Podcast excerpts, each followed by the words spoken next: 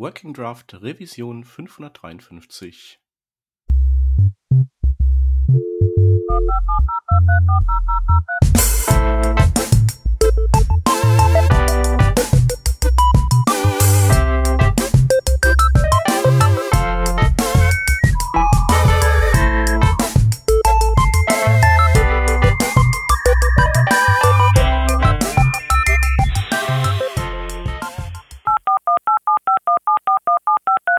Diese Revision von Working Draft wird euch präsentiert von Hörerinnen und Hörern wie euch.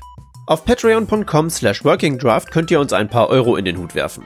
Aus euren Beiträgen und unseren gelegentlichen Werbeeinnahmen bezahlen wir allerlei teure Softwareabos und das Honorar unserer Audioproducerin. Wenn ihr euch auch beteiligen wollt, könnt ihr das unter patreon.com slash workingdraft sehr gerne machen. Wir danken euch tausendfach für die Unterstützung und fürs weitere Zuhören. Hallihallo, äh, wir sind hier heute am äh, zweiten Weihnachtstag morgens zu dritt, ähm, um für euch eine schöne Folge aufzunehmen. Wir hätten zum einen die Vanessa. Hallo. Dann hätten wir den Peter, der ein Ho, ho, ho. Äh, Elchgeweih auf dem Kopf trägt. Sehr nein, schön. nein, nein, Rentier, mein Herr, Rentier. Die Elche. Rentier, ja, natürlich macht. Da reden wir nicht logisch, drüber. Logisch, logisch. Ähm, kann man vielleicht rausschneiden, diesen Fauxpas. Genau. Und ich habe meine äh, Weihnachtsbrille leider nicht gefunden, die ich noch schnell anziehen wollte. Die äh, liegt unerreichbar für mich. Und äh, genau, ich bin der Shep. Und äh, es steht ja noch aus, einen, den zweiten Teil oder vielleicht den zweiten von noch viel mehr Teilen des State of JS aufzunehmen. Und das machen wir heute. Ich war bei der letzten, bei der ersten Ausgabe ja nicht dabei. Hab mir die aber wohl angehört. Das heißt, so ein bisschen im Bilde bin ich schon wie das halt beim State of JS so ist, gibt's gibt's ja so verschiedene thematisch gruppierte Kapitel. Und ich glaube, ihr seid zuletzt, äh, genau, ihr, ihr, ihr habt viel Zeit in den ersten drei Kapiteln verbracht und äh, musstet dann äh, bei den Frameworks das Handtuch werfen. Das zeitliche. Das zeitliche Handtuch. Ja, genau. genau. Also ich glaube, wenn wir in dem Tempo weitermachen, schaffen wir das heute auf jeden Fall auch nicht. Aber wir gucken mal, wie weit wir kommen. Ich bin mir ziemlich sicher, dass ich zu AngularJS weniger zu sagen habe als zu äh, Proxys. Jetzt habe ich auch schon wieder AngularJS gesagt. Aber gut, dazu habe ich wirklich wenig zu sagen.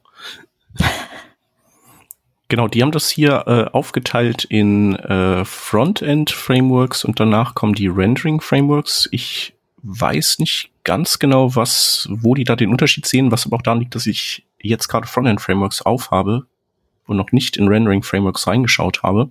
Rendering-Frameworks sind so die Next.js-Dinger, die halt irgendwie festgestellt haben, dass äh, Single-Page-Application als alleiniges Konzept vielleicht nicht ganz so tragfähig ist, wie man zwischenzeitlich mal dachte. Mm, Ja. Okay. Also sie rendern dann die Webseite nicht nur und also sie surfen die dann auch. Ich schätze mal, dass das alle die sind, die ihren eigenen Server noch dazu brauchen. Wahrscheinlich alles so ein bisschen auf Node.js. Mhm. Die quasi um alle Stages abdecken und nicht nur den. Genau. Dass du dann Ja. auch einmal die, die Stati das statische HTML raus rendern kannst, falls du eine statische Webseite möchtest, oder halt deine dynamische Webseite, aber eben mit JavaScript-Server auch ausliefern. Dementsprechend hat man dann auch definitiv ein getrenntes Frontend und Backend. Ist ja definitiv so der Trend der letzten, weiß ich gar nicht, wie viele Jahre schon, schon länger. Ähm, jetzt sehe ich fast auch wieder den Trend auf der anderen Seite, dass man Backend und Frontend teilweise auch wieder zusammen ausliefert. Oder so ein Mischmasch von allem ein bisschen macht. Ähm, dass man irgendwie den, dass man halt quasi seine eigene Webseite durch verschiedene Technologien eben ausliefert. Dann hat man den statischen Teil, ähm, aber dann gibt es eben eine Frontend-Backend-Applikation zusammen, ein Full-Stack-Framework, oder es gibt dann wieder einen anderen Bereich, der dann wieder eine Single-Page-Application ist. Mhm. Mhm. Also quasi immer, immer das Passende für die Aufgabe aus so einem ganzen. Ob es das Passende dann immer ist, ist die andere Frage. Aber ich glaube, Sagen wir mal, das, hat sich dann immer so mal entwickelt. das ist immer so das Ziel. Ähm, aber ich glaube, wir hatten auch äh, letztens schon mit äh, Joe darüber gesprochen, dass Microfrontends zum Beispiel klingen ja in der Theorie ganz toll. Ähm, ich habe mit ihnen äh, gearbeitet, ich habe mit vielen gesprochen, die damit arbeiten und es hat viele Vor Vorteile, aber meistens ist die Praxis nicht ganz so super geil wie die Theorie. Mhm. Und ich glaube auch dieses, wir suchen immer die richtige Technologie für den richtigen Bereich aus, ganz egal ob Microfrontends oder nicht, ähm, hat da, da ähnliche Problemchen, weil eigentlich wäre, glaube ich, hätte ich auch ähm, Bereiche, wo ich an der Stelle vielleicht nicht Vue.js hätte einsetzen müssen, sondern Alpine.js hätte gereicht. Aber das ganze Team kennt halt Vue.js und es ist schon installiert und es wird schon gemaintained und wollen wir uns dann noch ein Framework mehr mhm. ans Bein binden, ist dann auch die andere Frage. Aber das könnte mhm. man ja auch so äh, laufen lassen unter das richtige Framework für den richtigen Einsatzzweck. Ne? Mhm. Also der Einsatzzweck ist dann bei dir eben auch äh, irgendwie jeder sollte sich damit auskennen und nicht nochmal zusätzlich was äh, sich drauf schaffen müssen und vielleicht muss das auch noch gut coexistieren. Also ich weiß nicht, ob Alpine.js gut mit React leben kann, zusammen wahrscheinlich eher nicht. Quasi das eine manipuliert DOM, das andere den State. Also so wie wenn man so zu Anfangszeiten der reaktiven Frameworks immer noch so, hey, aber das kann ich noch mal mit jQuery schnell machen und dann so, ja, nee, geht nicht. Also wenn, dann musst du nur State machen, weil das State äh, reaktive Framework dann einfach das alles wieder zurückrollt, was jQuery da im DOM rumfummelt. Ja. ja. Die Frage ist halt tatsächlich, ähm, sucht man das richtige Werkzeug für den richtigen Einsatzzweck, also für das Problem, das es zu lösen gilt? Oder braucht man eher ein Framework, das zum, das zur restlichen Gesamtsituation passt? Weil, also mhm. ich bin mir jetzt nicht, nicht wirklich so sicher, ob man heutzutage da wirklich irgendwie einen Unterschied bezüglich Fähigkeiten machen kann. Weil ich meine, man kann ja so ziemlich jedes Problem mit jedem Framework auf die eine oder Art erschlagen. Und das geht sicherlich mal besser, mal weniger gut. Aber es gibt ja zumindest für alles irgendwie den offiziellen Weg, das irgendwie gebacken zu bekommen. Und da frage ich mich halt eben, ob so die alles überschattende Überlegung nicht eher sein sollte, was man sonst so da hat. Also irgendwie, keine Ahnung, ich will irgendwie ein Problem lösen und ich habe irgendwie ein Hochhaus voller Leute, die React können dann wäre das ja wahrscheinlich irgendwie sinnvoll, ähm, React auch dann zu nehmen, wenn es vielleicht für ein gewisses Problem die weniger gute Lösung wäre, solange es nicht eine Vollkatastrophe wird. Aber dann kriege ich es halt eben einigermaßen, sagen wir mal, berechenbar umgesetzt, weil ich halt eben das institutionelle Wissen darum habe, wie man es denn machen würde. Ne? Also hier so klassischer Fall ist halt irgendwie so, okay, wir brauchen jetzt irgendwie für so eine interne Anwendung einfach nur einen Haufen Formulare, die das irgendwie in eine Datenbank reinschreiben wo ich ja normalerweise so spontan sagen würde von so dem Use Case her. Und man nimmt halt irgendwie so ein althergebrachtes Backend-Framework, so Ruby on Rails mäßig, wo man einfach nur hindeklariert, das ist meine Datenbankstruktur und das Ding setzt einem das automatisch in ein okayes Formular um, speichert das weg, macht Validierung und Login, bla bla bla und ich habe null Arbeit. Nützt mir halt nichts, wenn ich niemanden da habe. Mit React muss man das ja quasi irgendwie von Grund auf neu aufbauen oder sich halt irgendwie 9000 Dependencies installieren. Aber dann kriegt man es halt irgendwie in, in einem berechenbaren Zeitrahmen zuverlässig hin. Ja, das, ich bin ja auch so äh, jemand, der das äh, bevorzugt. Also zu wissen, was da passiert. Lieber mehr Arbeit und zu Fuß und dann genau wissen, was wo passiert, um damit ich eben auch quasi Garantie, Garantien aussprechen kann, dass wir irgendwie was schaffen und dass ich auch, wenn irgendwas ist, äh, weiß, so, ah, das ist äh, an der Stelle muss ich die Motorhaube öffnen und reinfassen, um das irgendwie anzupassen, als eben ähm, auf irgendeine Magic zu setzen. Webpack ist ja auch so ein Kandidat, die halt vielleicht das gut macht, aber wo ich im Grunde gar nicht weiß, wie das im Hintergrund funktioniert und wo ich auch nicht gerade stehen kann hm. für.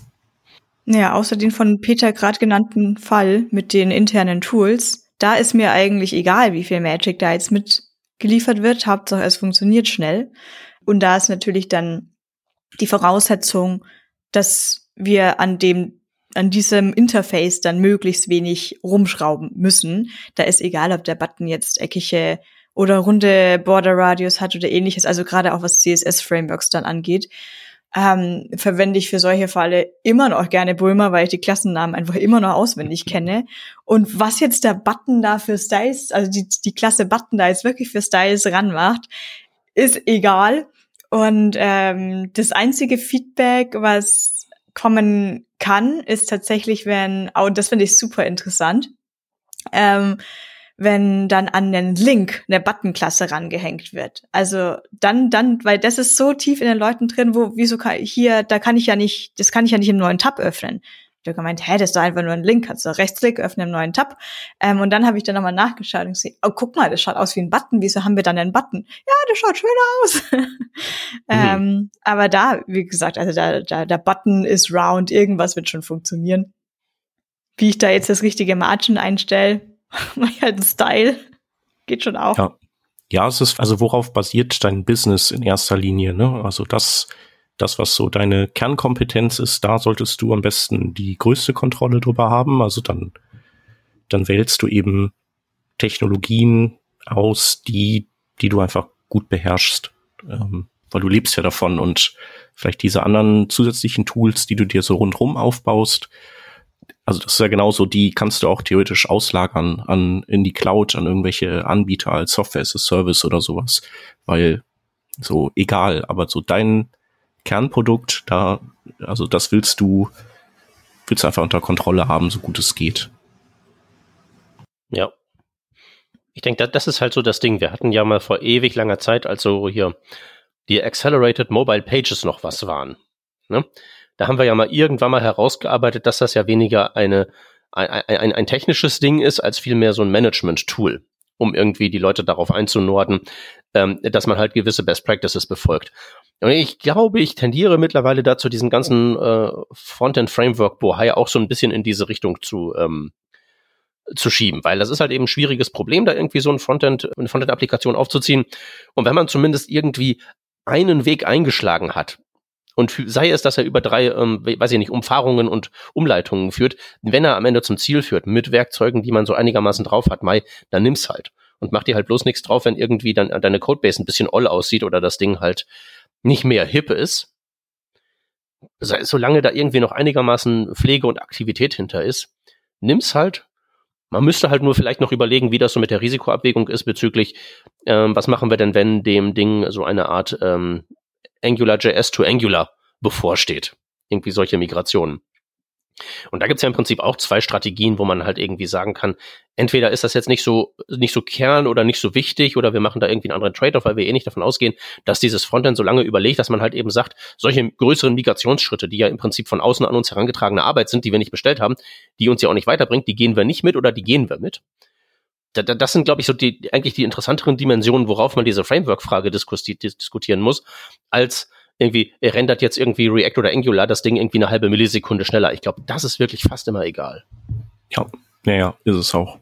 Genau. Für das andere, was du gesagt hast, da kann man vielleicht schauen, dass man, dass man es schafft, sein Framework für vielleicht äh, eben da nur einzusetzen, wo es wirklich nötig ist, dass man vielleicht irgendwie Business-Logik in äh, JavaScript-Modulen hat, die man theoretisch sowohl in, in äh, React rein importieren kann, wie auch in äh, Angular äh, Business-Logik und dass du nach vorne raus möglicherweise dann sagst, okay, ähm, ich nutze Web Components, die kann ich auch wieder andocken an so einem Middleware, egal welche das ist. Also ob das, also jetzt egal welche das ist, geht natürlich bei React jetzt, glaube ich, nicht. Ja, ich wollte gerade genau, sagen. Genau, also ähm, genau an äh, Preact kannst du das ja andocken, ähm, was ja was, was ein Ersatz sein könnte für React, aber im Grunde, also trotzdem gilt das ja. Also du kannst, kannst es an so ziemlich alles andocken. Das gilt, aber there's no free lunch. Das ist halt das Ding. Das ist halt schon Aufwand, den du halt irgendwie rechtfertigen musst. Ja, ja, aber wenn du dich äh, wappnen willst, ähm, ich glaube, das, das passiert ja immer, ne? Also ich meine, Vanessa hat erzählt, dass ihr habt dann von View 2 auf View 3 migriert. Also irgendwie so, so Kram hat man ja ständig. Ähm, und, und ich glaube, je mehr man da auf irgendwelche Webstandards auslagert, die bleiben ja stabil oder stabiler und ähm, also desto weniger muss man dann migrieren.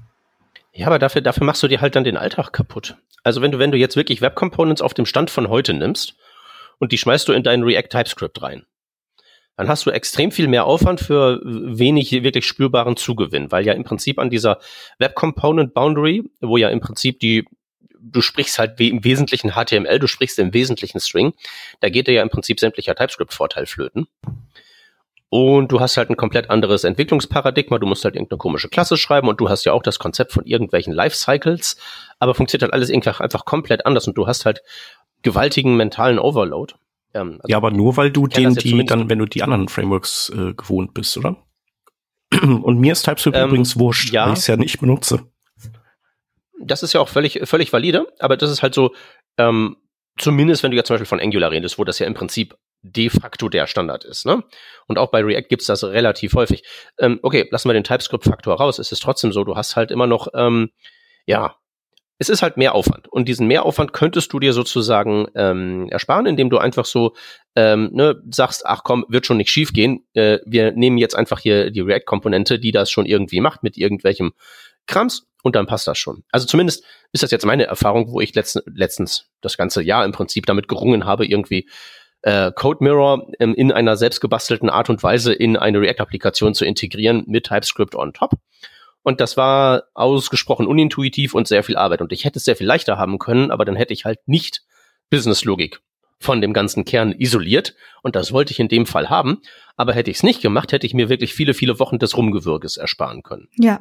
Jetzt nicht Vollzeitarbeit, aber halt so, wo man halt am Feierabend nochmal dran schraubt, da, da hätte ich viele Wochen was anderes schrauben können. Ja, ich habe da die, ab, die identische Erfahrung gemacht. Also das ist, ich sage auch die Argumente und ich bringe auch die Argumente ein, wie maintainable ist das Ganze, dann müssten wir das alles mal migrieren und etc. Dennoch ist es genau dieser Alltag. Ähm, und das merke ich jetzt immer, wenn man immer so seit zwei, drei Jahren eine Codebase hat und dann aber irgendwie für ein Side-Projekt oder für was auch immer, für eine Demo, einfach mal wieder das äh, Neueste hernimmt. Und da zum Beispiel sind die Seiten laden schon automatisch, haben da schon so ein Ladebalken drin. Die Error Cases werden schon automatisch für dich irgendwie, da kommt ist schon eine ganze Notification bei dem Framework dabei.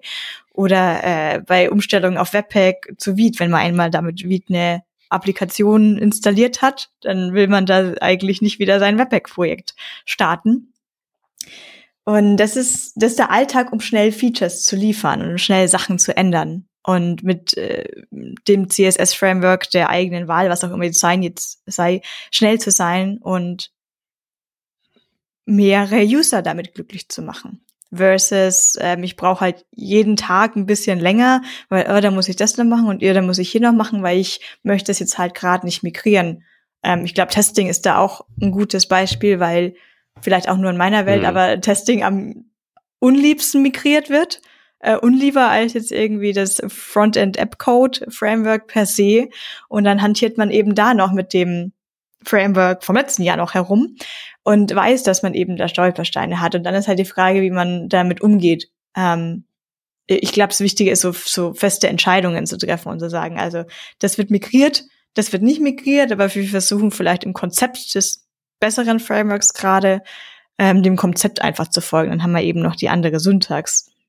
Die mhm. Frage, die ich mich nur generell stelle, ist schon, warum haben wir denn so viele Auswahlmöglichkeiten? Also es gab ja die Zeit, da hatten wir HTML und jQuery gefühlt. Und plötzlich kamen andere Screen Sizes und plötzlich gab es andere Geräte und wir müssen alles für alles optimieren, für iPhone XS Größe zu Ultra Widescreen und wir brauchen das alles sehr performant, weil wir jetzt so viel Logik auch im Frontend haben und da habe ich gesehen, da kamen unfassbar viele Libraries und unfassbar viele so, so kleine Helferlein mit raus, ob das jetzt Scalp ist oder Browserify oder dann eben Webpack war. Aber ich habe auch das Gefühl, das hört einfach nicht auf. Und ähm, da frage ich mich mhm. schon, gibt es nicht irgendwann nur noch Framework X, Rendering Framework Y, CSS-Modul von mir aus A und B? Oder bewegen wir uns wirklich in diesem Ökosystem, wo wir immer 20 verschiedene Frameworks benutzen könnten und ein Survey haben, wo 20 Frameworks aufgelistet werden, über die wir lieber im Podcast nicht genau drüber gehen, weil sonst müsste ich bei 90 Prozent davon sagen, yep, schon mal gehört, keine Ahnung, schon mal gehört, keine Ahnung, schon mal gehört, keine Ahnung. Hm. Ich würde ich würd auf Letzteres tippen, einfach nur weil das, weil der Problemkreis, den du im Prinzip mit Frontend erschlagen willst, derart umfangreich ist, dass sich da, glaube ich, nicht ein Formfaktor rausbilden wird, der irgendwie so die Lösung ist. Wo dann es irgendwie so zwei, drei Varianten gibt, aber letztlich sind sie alle die gleichen. Also irgendwie, weißt du, Personenkraftwagen, so. Hast du halt im Prinzip ein ausentwickeltes, gelöstes Problem, die sind alle ungefähr gleich groß, die machen alle ungefähr das Gleiche. Und ich glaube irgendwie, Frontend-Framework ist mehr so, Computing Device, wo du halt so von deiner, von deinem Server-Rack bis zu deinem Desktop-Rechner, zu deinem Laptop, zu deinem Telefon irgendwie also Kram hast, die alle komplett unterschiedliche Sachen wollen, die unterschiedliche Prioritäten bedienen. Ich glaub, glaub nicht, dass es da irgendwie das eine Framework gibt, sie alle zu knechten. Ich meine, selbst in homogeneren, besser designten, sagen wir mal, ähm, Räumen, wenn ich jetzt mal irgendwie mir so, keine Ahnung, die, das Java-Universum hernehme. Selbst da hat sich ja nicht irgendwann mal so ein Equilibrium eingestellt, dass es so den einen Weg gibt, das alles zu machen, sondern auch da gibt es halt diverse Möglichkeiten, Dinge umzusetzen. Weniger, weil ich halt einfach glaube, dass das einfach, weil es sich irgendwer mal überlegt hat und nicht so wie das Web mehr oder minder passiert ist, da, wo es einfach sehr viel aufgeräumter ist als hier. Aber hier bei dem Chaos, da können, ich glaube, das bleibt so. Das ist mein Take. Shep, was ist dein Take? Ähm, kann ich jetzt, also ich finde, was der Peter sagt, äh, einleuchtend. Vielleicht ist es bei Java auch so, dass es da weniger Lösungen gibt, weil es da, weil das Ziel weniger beweglich ist. Also es ist so, also, aber das, das äh, spricht ja auch nur für Peters These. Ja, also man, man möchte eben so viel auf einmal abdecken. Hm. Ist es bei Android und iOS-Geräten genauso? Also ich äh, weiß, es gibt jetzt eben Objective-C und es gibt Swift es gibt Java und es gibt Kotlin. Aber ich habe nicht das Gefühl, dass es da jetzt noch so zehn verschiedene State Management Tools gibt, sondern vielleicht zwei oder drei. Ja, das kann sein, aber die müssen halt eben auch nicht potenziell auf irgendeinem Server in der Cloud ja. existieren, sondern das ist halt einfach ein sehr viel abgegrenzteres ähm, sehr viel abgegrenzterer Problembereich, würde ich behaupten. Dann meistens gewinnen doch da auch die, äh, die, äh, sagen wir mal, ähm, Frameworks und Lösungen, die die Hersteller dieser Ökosysteme selbst anbieten, oder? Oder entwickeln. Also weil die einfach gut integriert sind und dann sagt man halt so, also dann, also ich meine, Kotlin wurde zwar nicht von Google erfunden, aber von Google sozusagen auf, auf den Thron gehoben. Ähm, dann, ich glaube, also Firebase wird ja auch viel verwendet im Android-Umfeld. Ähm, also ich würde sagen. Hat das was damit zu tun, dass das die Hersteller sind oder hat das damit zu tun, dass das äh, gewaltig große Firmen sind, die sich leisten können, in die Entwicklung von solchen Sachen einfach enorme Summen reinzupumpen. Äh, auch, aber ich meine, es könnte ja auch, ähm, es könnte ja auch ein Amazon Framework sein oder sowas, aber ist es nicht. Es gibt ja, es gibt ja ein sehr, sehr erfolgreiches Facebook Framework.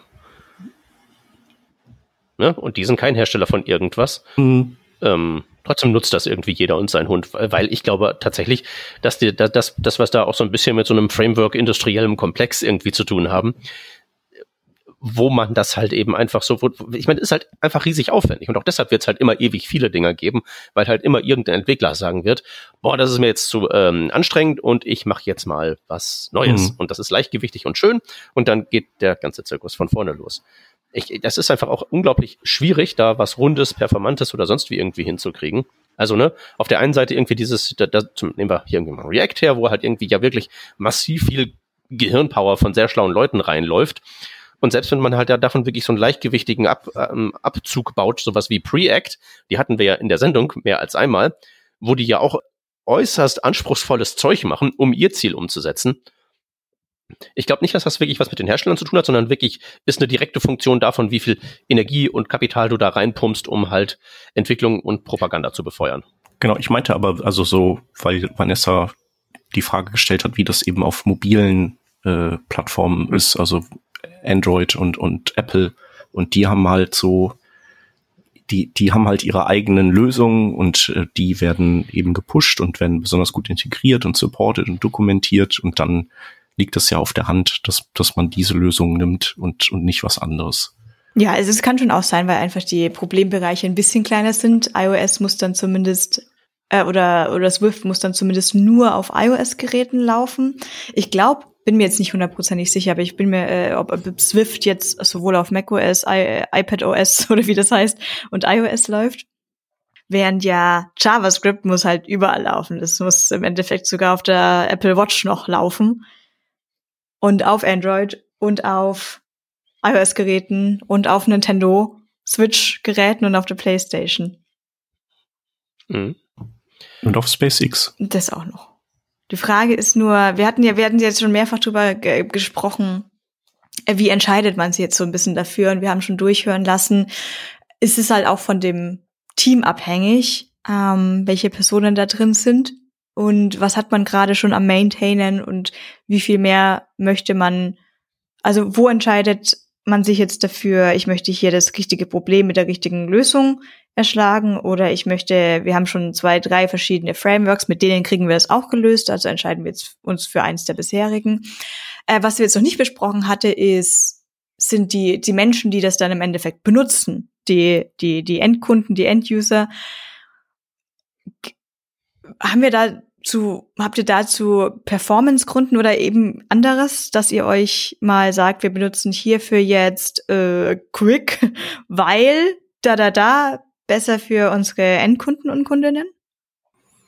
Ja, ich glaube, das ist, das kommt so drauf an, wie du das selber gewichtest. Ne? Also ein paar der Frameworks sind bestimmt entstanden aufgrund der, der Google Web Vitals, die es ja jetzt seit ein paar Jahren gibt, die dann eben äh, vor allem im Bereich eben ähm, ja, Total Blocking Time, Time to Interaction und so Zeugs äh, die ganze Zeit sich, äh, sich ausheulen, äh, immer wenn man eben eins dieser klassischen JavaScript-Frameworks an den Start gebracht hat. Und ähm, viele der neuen Lösungen ähm, die verkaufen sich ja als entweder, hey, du arbeitest mit React, aber wir shippen nichts, oder du arbeitest mit äh, deinem, deinem Lieblings ähm, Templating Engine und wir, äh, wir hydraten und machen lebendig, also nur einzelne Teile deines gesamten Frontends. Und damit ähm, lösen wir dein das Problem, dass du eben bei, bei den Core Web Vitals hast. Und Gleicher Geschmack, aber 0% Zucker. Genau. Ähm, die Frage ist halt, ob das für, für deine Userinnen und User mhm. relevant ist. Also ähm, es gibt ja quasi, das sind ja erstmal Laborwerte, die du messen kannst und dann hast du ja über den Chrome Experience, äh, Chrome User Experience Report, hast du ja dann quasi deine die echten Daten, die, also ist, ist denn bei deinen Usern das so, dass der Main Thread viel zu lange blockiert wird? Weil was Google im Lab misst, sind ja, ist ja so ein Low-End-Device mit, das langsam ist und das auch langsam angebunden ist. Und das, das sieht ja immer ganz schlimm aus.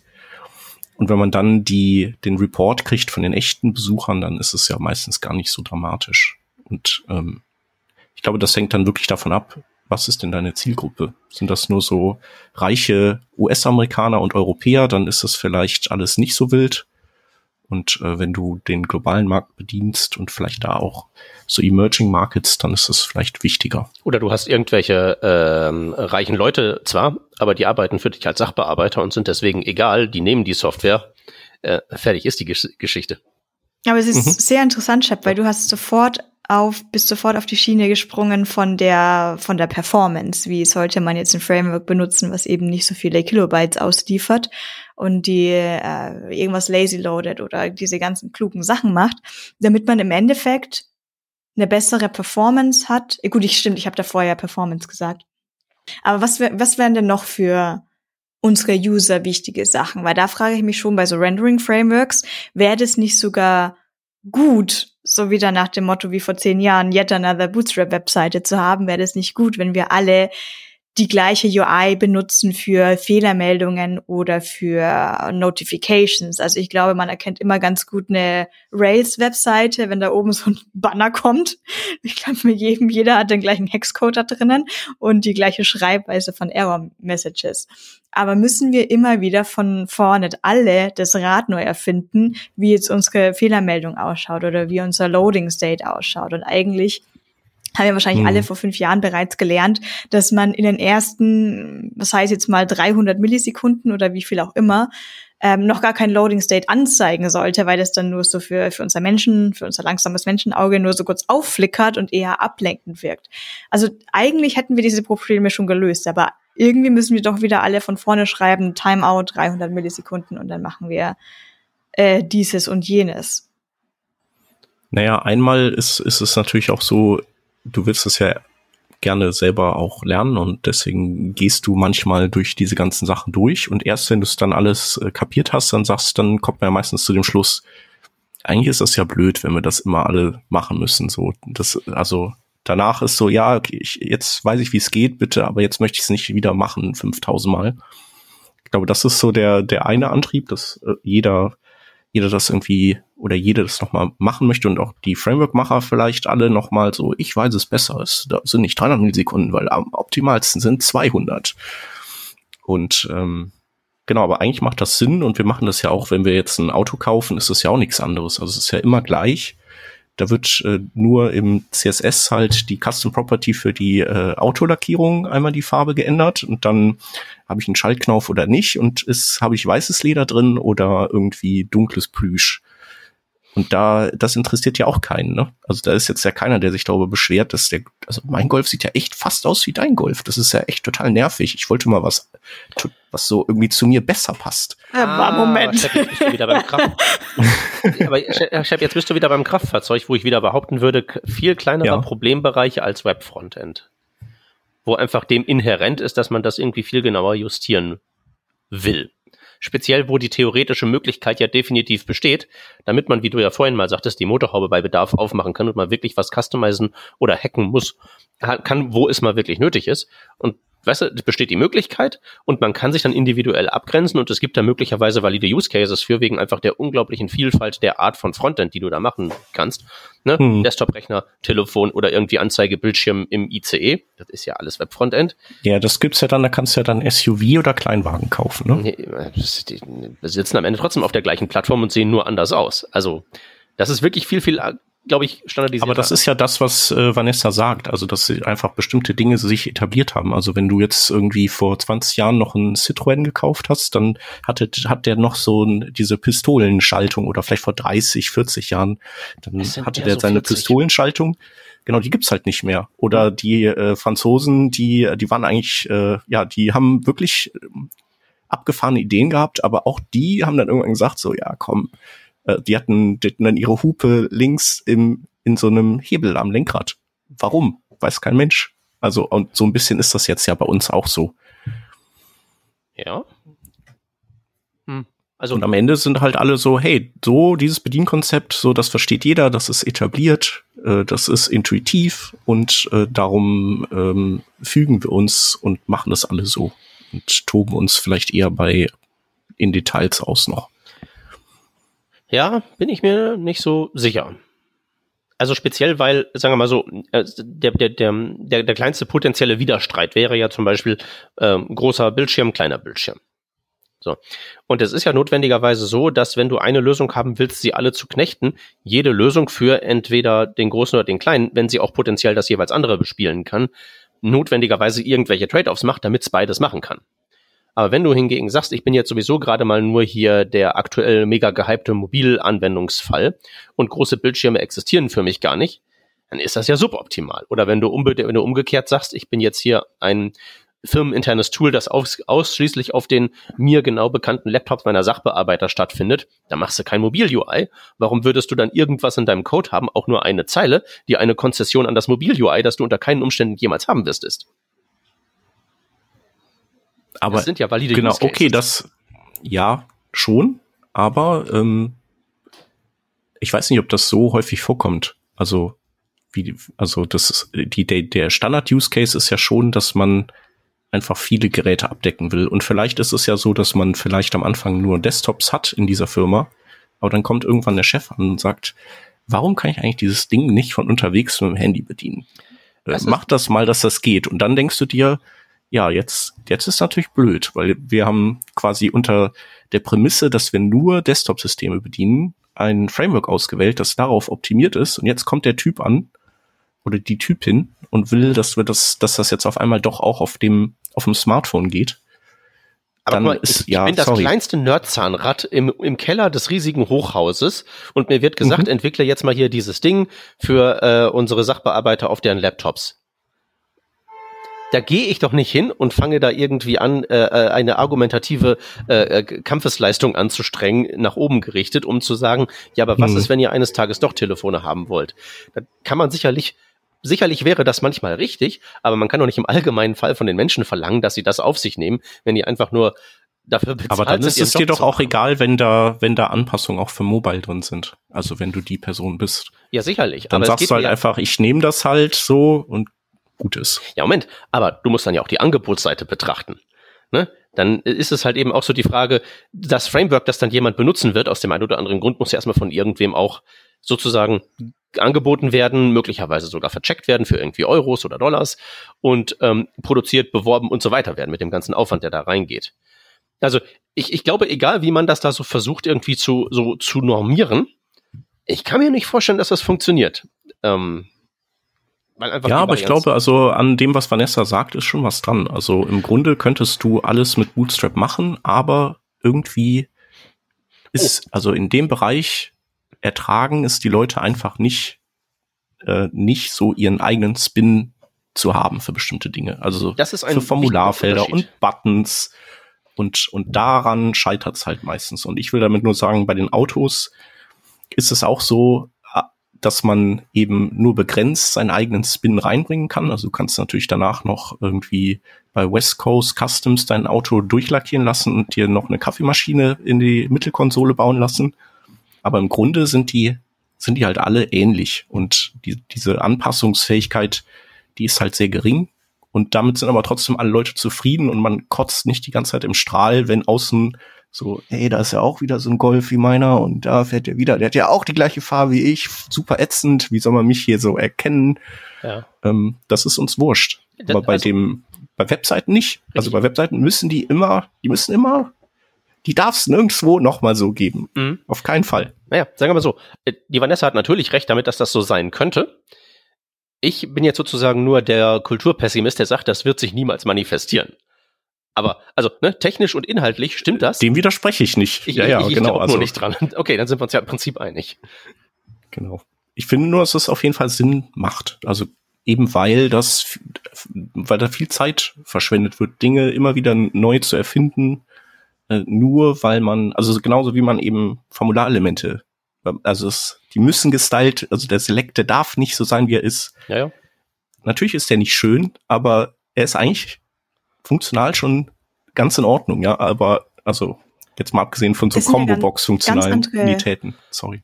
Sichtweisen, weil du hast gerade gemeint, oh, das stört mich jetzt, dass da schon wieder meine gleiche Autofarbe rumfährt und sowas. Aber das, wir da sind wir in dem Beispiel ja die, die End-User, die Leute, die dieses Auto kaufen und damit rumfahren.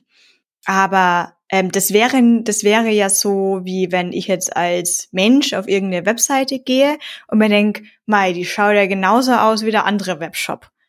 Aber wir reden ja gerade aus der, aus der Hersteller, Herstellerinnen-Sicht. Also uns stört es ja, wenn unsere Webseite, die wir bauen, nicht selber benutzen, nur die, die wir bauen, genauso ausschaut wie eine andere. Und ich weiß auch nicht, ob uns das genau stört, sondern uns stört wahrscheinlich eher, dass wir die dass wir so tief in dieser Thematik drin sind, dass wir genau die Fehler dieser anderen Webseiten kennen und die wollen wir unserer Meinung nach eben besser machen und besser lösen. Und ja, vielleicht auf einer Landing-Webseite will man sich noch so ein bisschen hervorheben. Ähm, aber ob das jetzt wirklich die User im Endeffekt interessiert, ob das jetzt ein einzigartiges Design ist, Weiß ähm, ich also nicht. Also möglicherweise ähm, schon. Ich, ich finde es immer ganz gut, wenn es eher gleich ist. Das heißt, ich weiß, welchen Weg ich gehen muss. Ich weiß, was ich drücken muss. Und ich will nicht wieder eine andere UI haben. Mhm. Und am allerschlimmsten ist, wenn mir jemand mein Scroll-Behavior ändert. Hört doch bitte auf, mein Scroll-Behavior zu mhm. ändern. Aber es gibt ja zum einen, also du hast ja bei den Autoherstellern auch, dass quasi der, äh, weiß ich nicht, Golf 8 äh, irgendwie weiterentwickelt ist gegenüber dem 7er. Da hast du, da sind ja schon, fließen ja dann Learnings wieder rein und äh, also es gibt ja schon sozusagen Verbesserungen. Aber wenn man die dann erarbeitet hat, dann rollt man die erstmal für alles aus. Also so, so würde ich das sehen. Und dann ist es ja auch so, dass die, dass sich die Autos, zum Beispiel die, also auch über Hersteller hinweg, die Knöpfe und den ganzen Kram ja teilen. Das heißt, wenn du in den Golf einsteigst und in einen Tiguan, dann guckst du am Ende auf die gleichen Sachen, weil die einfach gut genug sind und etabliert und, und du einfach nicht für jedes Auto dann quasi eigene Knopfform erfinden musst, weil Aber ich habe auch das Gefühl, da gibt es ganz andere Schmerzgrenzen. Also von äh, Webseiten generell wird immer schon erwartet, wir brauchen die perfekte UX, es muss bedienbar sein. Und wenn es irgendwie was nicht funktioniert, dann sind wir, die Hersteller, dran schuld, dass wir das nicht gut genug gemacht haben. Und bei allen anderen Sachen kommt es mir eher so vor, wenn ich jetzt nicht damit umgehen kann als Endkundin, dann bin ich halt ein bisschen zu doof. Und gerade bei Autos, da, die, die, keine Ahnung, bei Opel musst du runterdrücken den Schaltknüppel, damit dann Rückwärtsgang kommst, nie hochdrücken. Und bei, bei VW musst du runterdrücken, dann hat's einmal sechs Gänge, dann hat's einmal fünf Gänge. Die andere Frage ist, warum, warum schalten wir überhaupt noch? Es gibt Automatikautos, also wenn ich nicht schon längst Automatik haben könnte. Und dann kommt das nächste Extrem von Tesla, wo du nur noch Bildschirme hast und hoffen musst, dass die Bremse funktioniert und dass du den Hupenknopf findest auf deinem Bildschirm, weil es keine Knöpfe mehr gibt. Also auch da ist ähm, eine große Entwicklung. Na, da haben wir nur unsere Witze drüber, keine Ahnung, dass die Hardware braucht erstmal sechs Jahre, bis sie dann mal in ein Auto ausgeliefert wird. Das heißt, jede Hardware da drin ist wahrscheinlich schon sechs Jahre alt. Und dann soll man sich heutzutage noch entscheiden, ob man denn wirklich auch dieses Bluetooth braucht. Ja, freilich brauche ich dieses Bluetooth, gibt mir halt einfach das Größte von allen. Aber mein nächster Punkt ist, noch krasser weiterzugehen. Und zwar weg von den Sprachen zu äh, No-Code-Tools. Weil jetzt ist es so, wenn man, und das ist, finde ich, eine Frage, die gerne zum Rechtfertigen dann anregt. Aber Peter, was würdest du sagen, wenn ich die frage, warum programmierst du denn überhaupt noch, wenn es doch bereits so viele No-Code-Tools gibt, gibt, die man gegen einen gewissen Preis doch einfach verwenden könnte ähm, und sich da seine äh, eigenen Landingpages zurechtklickt und zurechtgestaltet, aber bereits auch Tools für Datenbanken und etc. Ja. Hm, auch das würde ich weniger irgendwie technisch beantworten und viel mehr über was haben wir da, wie sind wir es gewohnt, Dinge zu machen, beantworten. Also warum das vielerorts passiert. Ich kenne das ja manchmal von so meinen Besuchen bei irgendwelchen Firmen, wo ich so reingucke, aha, das ist also euer internes Dash Board, was dann halt irgendwie nur so ein paar ähm, Leute, irgendwelche Analysten oder so sich angucken und das ist jetzt komplett mit React gebaut und ist irgendwie ein 7 Megabyte JavaScript-Bundle. Okay, das hätte man wirklich auch irgendwie mit Rails oder halt irgendwie mit einem No-Code-Tool machen können. Aber das Ding ist, ne, du hast halt eben einen Haufen von irgendwelchen React-Entwicklern und die können das halt eben. Und wenn es dir am Ende da zum Erfolg wird, führt, meine Güte, ne? Und auch sonst bin ich halt auch da dabei. Das ist halt, glaube ich, für so sehr spezielle ähm, sagen wir mal, Anwendungsfälle sicherlich sinnvoll. Gerade wenn es halt um so Dashboards geht oder einfach nur Dateneingabe und so, das kann man damit sicherlich ganz gut hinkriegen. Aber wird halt eben dann schwierig, sobald es den Evolutionsschritt nehmen, nimmt, möglicherweise eines Tages zu, wir brauchen jetzt aber mal was anderes, wo wir halt eben programmiermäßige Kontrolle haben. Und dann geht's halt eben dahin. Jetzt sage ich nicht, dass dieser Schritt immer passiert, aber das ist so dieser, hm, aber was wäre denn bloß? Das ist so quasi die Reichweitenangst, wo wir bei den Autos blieben, für halt eben so die, ähm, die Frontend-Entwicklung. Glaubt, da ließe sich halt echt viel Effizienz mit realisieren, so in vielen Anwendungsfällen, in vielen Firmen. Aber was wäre, wenn? Was ist, wenn wir mal was anderes machen? Ne? Um Himmels Willen. Dann würden wir das ja neu schreiben müssen und das geht ja nun bekanntermaßen auf gar keinen Fall. Das ist der große Kahuna, dürfen wir niemals auch nur in die Nähe kommen von. Und deswegen bauen wir das lieber von Grund auf mit React neu und ähm, hier schreibt erstmal irgendwelche GraphQL Resolver. Auf geht's. Meine Theorie. Ja, aber ich meine, sowas ist ja auch äh, eigentlich gar nicht schlecht, äh, so wenn man so äh, irgendwelche Proof of Concepts machen will oder Prototypen will oder vielleicht auch erstmal so erste Version ausrollen möchte, das macht ja total Sinn, auch äh, vielleicht irgendwie am Anfang damit zu starten, aber man muss halt, finde ich, einfach damit äh, rechnen oder das einplanen, dass, dass das kein nicht nicht von Ewigkeit ist. Also ja. und dann dann ist es ja auch vollkommen in Ordnung. Ja, dann tut das ja auch nicht weh. Dann ist irgendwann so, ja, das wussten wir ja eh, dass wir das irgendwann wieder wegschmeißen müssen. Also wenn das dann tatsächlich auch funktioniert und wir wir vielleicht unser Business aufbauen. Und, und wenn du dein Business auf irgendwas dann dauerhaft aufbaust, dann, dann glaube ich, ist es schon besser, wenn du nicht solche Tools nimmst, weil du ja davon abhängig bist, wie die, wie die ticken. Also, und äh, irgendwann willst du vielleicht, ähm, weiß ich nicht, hast, hast du, wenn du Anforderungen dann auf einmal äh, hast, die du damit nicht umsetzen kannst, ist es halt schlecht. Da ist vielleicht dann einfach zu, zu viel ja, Abstraktion drin, dass du das vielleicht dann nicht mit solchen Tools machen kannst. Aber ich glaube, für alles, was so drumherum ist, also so Dashboards und so Zeugs, ist, ist sowas auch super. Also alles, was nicht dein Kernprodukt ist, das du verkaufst für Geld oder das deine Geldmaschine ist oder so, das dich unterstützt, da sehe ich solche Tools auch auf jeden Fall als angebracht an. Aber wenn ich da mal kurz eine trollige Frage stellen darf. Ja. Ähm, du ähm, unterscheidest jetzt ja gerade die Geldmaschine und die Kernlogik von dem, was letztlich am Ende die Leute nutzen, um drauf rumzuklicken. Mhm. Wenn aber das, wo man drauf rumklickt, doch das einzige Medium ist, mit dem deine Nutzer überhaupt in Kontakt zu deinem Produkt kommen, ist dann nicht das, wo sie drauf rumklicken, das eigentliche Kernprodukt und das, was da im Hintergrund passiert, eigentlich egal? Weil das könntest du ja theoretisch austauschen. Du könntest ja theoretisch wirklich dein Backend austauschen gegen ein komplett anderes, das ähm, das gleiche Ergebnis produziert, aber mit komplett anderer Technik, komplett anderem Stack, komplett anderem alles. Aber du musst es halt niemandem sagen. Also mm, ich glaube, ich kann dir trotzdem noch nicht so ganz folgen. Also die Frage ist halt, ist das was hinter der Fassade, ist das Kernprodukt oder wenn jeder nur die Fassade sieht, ist nicht die Fassade das Kernprodukt?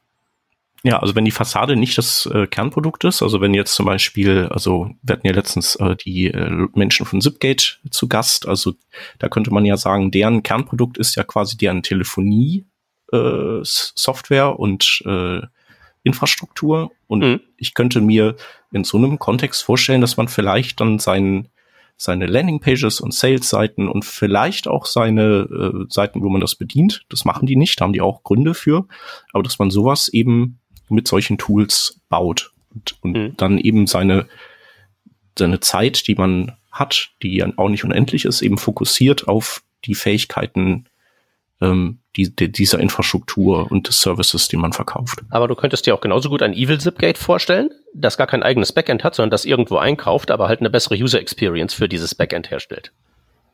Mhm.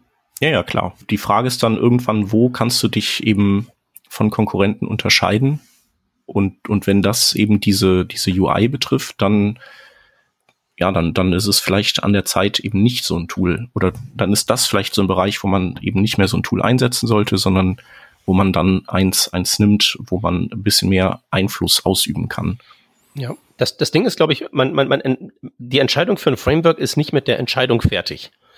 Oder für ein Tool oder sonst irgendwas, sondern im Prinzip ist das ja sozusagen, dass man dann ein Commitment eingeht ähm, wie immer das sich dann auch am Ende ausgestaltet, wie immer das auch am Ende wird, ob man dann halt eben bis in alle Ewigkeit glücklich zusammen ist oder irgendwann auf die eine oder andere Weise eine Trennung äh, gleich welcher Form erfolgen muss. Das ist halt, glaube ich, das Ding. Also deswegen auch so die, ist mir halt bei dieser ganzen Tool-Diskussion halt einfach jedwede technische Ebene völlig egal, weil die Entscheidung, tut's das oder tut's das nicht, die ist ja relativ schnell, es ist ja relativ schnell rausgefunden. Kann das das? Aber die Frage ist halt eben, äh, wie gut kann's das denn? Und ähm, werden wir, werden unsere Ziele irgendwie da ähm, in der gleichen Ausrichtung bestehen bleiben? Oder biegen die irgendwann schräg ab? Oder biege ich irgendwann schräg ab oder so? Hm. Ja, oder gibt's äh, neue gesetzliche Vorgaben, die dich abbiegen lassen, zum Beispiel, ohne dass genau. du das ursprünglich wolltest? Genau, gesetzliche Vorgaben oder de facto gesetzliche Vorgaben wie, hey, plötzlich gibt's Core Web Vitals, gab's vorher nicht, jetzt gibt's die und jetzt optimiert mal alles schön auf diese Zahl hin, viel Spaß dabei. So, geht das mhm. dann überhaupt, wenn du gesagt hast, ich mache jetzt einfach ein stinknormales React Frontend und da hinten ist meine REST API fertig, mehr will ich gar nicht. So. Aber das Problem ist, das ist halt eben fundamental unwissbar, weil du halt ja nicht weißt, wer in welche Richtung in Zukunft abbiegen wird. Bei dir kannst du es vielleicht noch irgendwie einschätzen, aber was da jetzt in den Köpfen der React-Entwickler vorgeht, wer weiß es halt eben schon. Und das ist halt eben notwendigerweise halt, glaube ich, so ein Spiel mit lauter Unbekannten. Und dann kann ich halt sagen, identifiziert man halt eben die Bekannten, wie zum Beispiel, okay, ich habe hier einen Haufen Entwicklerinnen und Entwickler sitzen. Was können die? Ah, okay, die können das. Ist ja schon mal ein Punkt für den Weg, das zu machen. Und der ganze technische Kram, ähm, ja, ist halt egal. Und wenn die Leute halt eben alle nichts können, dann lässt er die halt eben abstimmen, so wie Space Karen, und dann wird halt eben einfach per äh, Vox Populi entschieden, ob man jetzt irgendwie Angular oder React macht. Es ist halt wahrscheinlich am Ende wirklich wirklich egal. Das Wichtigste ist, glaube ich, halt wirklich, dass man dann, wenn man sich dafür entschieden hat, das Problem, ich glaube, so kann man es dann ja auch nennen, das Problem, okay, wir haben uns jetzt für eins entschieden, dass man das halt eben managt. Und halt eben sagt, okay, neue Version, wir migrieren damit. Okay, in React gibt's jetzt keine Klassen mehr, beziehungsweise die gibt's, aber die wird in Zukunft niemand mehr verwenden. Wenn wir jemals wieder jemand anheuern wollen, müssen wir halt eben alle unsere Komponenten umschreiben. Okay, ähm, auf geht's das ist halt so das Ding. Man entscheidet sich nicht dafür und hat damit ein Problem gelöst, sondern man entscheidet sich dafür, mit welchem Problem will man sich dann in Zukunft permanent rumschlagen. Ja. So. Und das ist halt dann auch wieder so eine, mehr so eine Management-People-Geschichte, wo man halt irgendwie auch überlegen muss, mit den gegebenen Ressourcen und Strukturen, mit welcher Art von Problem kann ich mich da besser rumschlagen. Mhm. Ja. Und wie viel technische Schuld baue ich auf und wann, äh, wie häufig refactor ich und Genau. Ja, es ist halt nicht nur technische Schuld. Du kannst ja sagen, ich baue das jetzt alles mit Vanilla, HTML, JavaScript, Web Components. Okay, wunderbar, kannst ja machen. Aber was ist, wenn du jetzt irgendwie zehn Leute anheuern musst? Wo findest du jetzt irgendwie so in deinem, in, in deiner Stadt irgendwie zehn Leute, die das halt wirklich ausreichend gut können? Möglicherweise kannst du viel einfacher irgendwelche Leute vom Baum der React äh, Bootcamps pflücken, die da relativ problemlos in das Tool zu integrieren sind, das du da benutzt. Aber wenn du halt irgendwie was Obskures machst, mag das ja bis in alle Ewigkeit halten. Das hilft aber nichts, wenn deine Firma nicht bis in alle Ewigkeit hält, weil du niemanden findest, den du anheuern kannst. Ja. Ja, ja, genau. Das ist aber, glaube ich, dann wirklich äh, eher was, was du machen kannst, wenn du eben dauernd Schmerzen hast beim Umbocken vom einem Framework aufs andere oder so. Ja. Also wenn, ich glaube, wenn, wenn das, wenn das regelmäßig äh, deine, also Schmerzen erzeugt, dann kannst du das eben, kannst du eben gucken, dass du so viel wie möglich auf unveränderliche Standards hin äh, quasi abwälzt und äh, das, was eben veränderlich ist, eben kleiner hältst. Ja, wenn, wenn das für dich der, der gangbare Weg ist. Wie gesagt, ich bin der Überzeugung, da gibt's keinen Free Lunch und man kann sich jetzt wirklich nur entscheiden, Pest, Cholera, Fußpilz, mit was will ich mich jetzt da herumschlagen. Und das ist dann kein gelöstes Problem, sondern wir haben uns für ein Problem entschieden und das managen wir jetzt. Und zwar aktiv und nicht einfach so, so wir haben Angular, jetzt schmeißen wir den einen raus, der Ahnung hatte und dann läuft das schon bis in alle Ewigkeit weiter. So wird das nicht funktionieren. Hm. Je nach Stadt ist ja Mangelware auch bei Mobile Developers, Android oder iOS oder was es sonst noch gäbe. Ähm, und da gibt's ja die, das Problem oder die Lösung, je nachdem, wie man es eben ausdrücken möchte, der JavaScript Mobile Apps. Also ich glaube, wir haben Electron, React Native, wahrscheinlich Vue Native, irgendwas, ähm, Ionic, etc. etc. Ich kenne den ganzen Namen nicht, weil ich die einfach nie benutzt, äh, seit lange nicht mehr benutzt habe und dementsprechend nicht tief einsteigen möchte. Als meine Code Award Zeit ist, glaube ich, fünf Jahre mhm. her. Daher die generelle Frage, JavaScript Mobile App versus Native App. Vor- und Nachteile. Habt ihr Meinungen? Ist es euch komplett egal? Benutzt ihr sowas? Benutzt ihr sowas nicht? Wisst ihr, ob die, ob die App, die ihr benutzt, eine Mobile App oder eine JavaScript App ist? Ach, ich glaube, ich kann da ganz gut theoretisieren. Es ist mir halt egal, wenn sie mich nicht nervt. Also ich glaube, man kann mit jeder Technologie eine schlechte App bauen. Und wenn man, wenn man, wenn man, wenn man das einfach, das mal ausgeschlossen, wenn man das ja, einfach, das wenn man das einfach sein lässt und halt einfach so das Problem löst und nicht irgendwie für, keine Ahnung, ich will mir ein Busticket kaufen und ich muss dafür 17 Button klicken. Wenn man da irgendwie sieben Buttons statt 17 draus macht, dann ist mir ganz ehrlich als Nutzerin egal, äh, mit was die Buttons jetzt gerendert sind und ob die jetzt irgendwie eine halbe Millisekunde schneller sind oder nicht, weil ja. Dann werden, werden halt wieder riesige technische Monstranzen aufgebaut und so, ja, du könntest das Ding auch einfach schnell kriegen, indem du gewisse Dinge nicht machst. Und wenn man mit deiner App irgendwie viel schneller fertig ist, weil man irgendwie das Ticket gekauft hat, zum Beispiel, dann ist halt auch wirklich, wirklich egal, dass der Button nicht exakt genauso aussieht, wie iOS das gerne hätte. Ja, das ist jetzt genau dieser Punkt, den ich davor hatte. In dem Fall sehe ich mich jetzt eben selbst als nicht Herstellerin, sondern als äh, Nutzerin von diesen hm. Apps. Und interessiert's mich, womit das jetzt gebaut wurde. Wenn ich es nicht sehe, ist es mir komplett egal. Es gibt manchmal so Indizen, wo ich mir denke, oh, das ist jetzt aber, glaube ich, nicht native. Und das sehe ich meistens, wenn ich dann irgendwie zu Webviews weitergeleitet werde oder wenn ich sehe, dass diese, diese View dieser App definitiv zumindest eine Webview beinhaltet. Weil es dann immer zu irgendwelchen Ruckelproblemen oder es öffnet sich so ein Pseudo-Browser und dieser Pseudo-Browser, der funktioniert dann nicht richtig. Ich glaube, es gibt ein paar Use Cases, da muss das aus, da, ich meine, müssen tut nie was sein, aber da macht es aus technischen Gründen auch Sinn. Ich glaube, bei manchen ähm, Einlog-Autorisierungsformaten wäre es manchmal ganz gut, das jetzt in der Webview mal kurz zu machen. Ich weiß nicht. Ähm, aber ansonsten genau das, was du gesagt hast, Peter. Manchmal ist es eben schneller, indem man einfach Schritte nicht macht. Manchmal ist es schneller, indem man eben nicht Sachen mit Code erschlägt, sondern versucht, den Code da zu reduzieren. Ich meine jetzt gar nicht von performant sein, ähm, ich glaube, mein größter Fail war immer auf der Lego-Webseite. Da konnte man sich vor Jahren noch ähm, zwei verschiedene Codes für diese Prämien da geben lassen, für die VIP-Punkte, die man da gesammelt hat. Und ich habe es original dreimal hintereinander geschafft, mir den Code zu geben für den Lego Store, also den, wo ich offline rein, mit meinen Füßen reingehen muss und da an der Kasse abgeben muss, wo ich jedes Mal den Online-Code kaufen wollte. Und ich habe mich auch gefragt, was mit mir los ist, dass ich es nicht schaffe. Ich musste dreimal dem Kunden sofort schreiben innerhalb von zwei Monaten. Ich habe es wieder falsch gemacht. Mittlerweile haben sie das geändert. Du kannst den Code beidseitig eingeben. Ganz hm. toll. Hm. Aber weißt du, ob das jetzt mit React oder Vue oder Angular gebaut ist, mir wurscht. Aber bitte lass mich den richtigen Code kaufen. Und bei Apps bin ich mir nicht sicher, weil manchmal weiß ich nicht, warum fühlt sich das gerade schlecht an. Ist es die UX? Ist es das Design? Ist es, weil es eine Webview ist und es ging halt nicht besser? Hm. Naja, aber ich meine, so die Alltagserfahrung sagt ja schon, es gibt ja, egal mit was es gebaut ist, gute und schlechte. Daraus würde ich ja schließen, dass sozusagen das Problem nicht die darunter liegende Technologie ist. Klar, so die Enthusiasten und vielleicht die, die es wirklich selber bauen und die da wirklich den Border Radius mit dem Zirkel abmessen, die mögen da einen Unterschied machen, aber ja. Ich meine.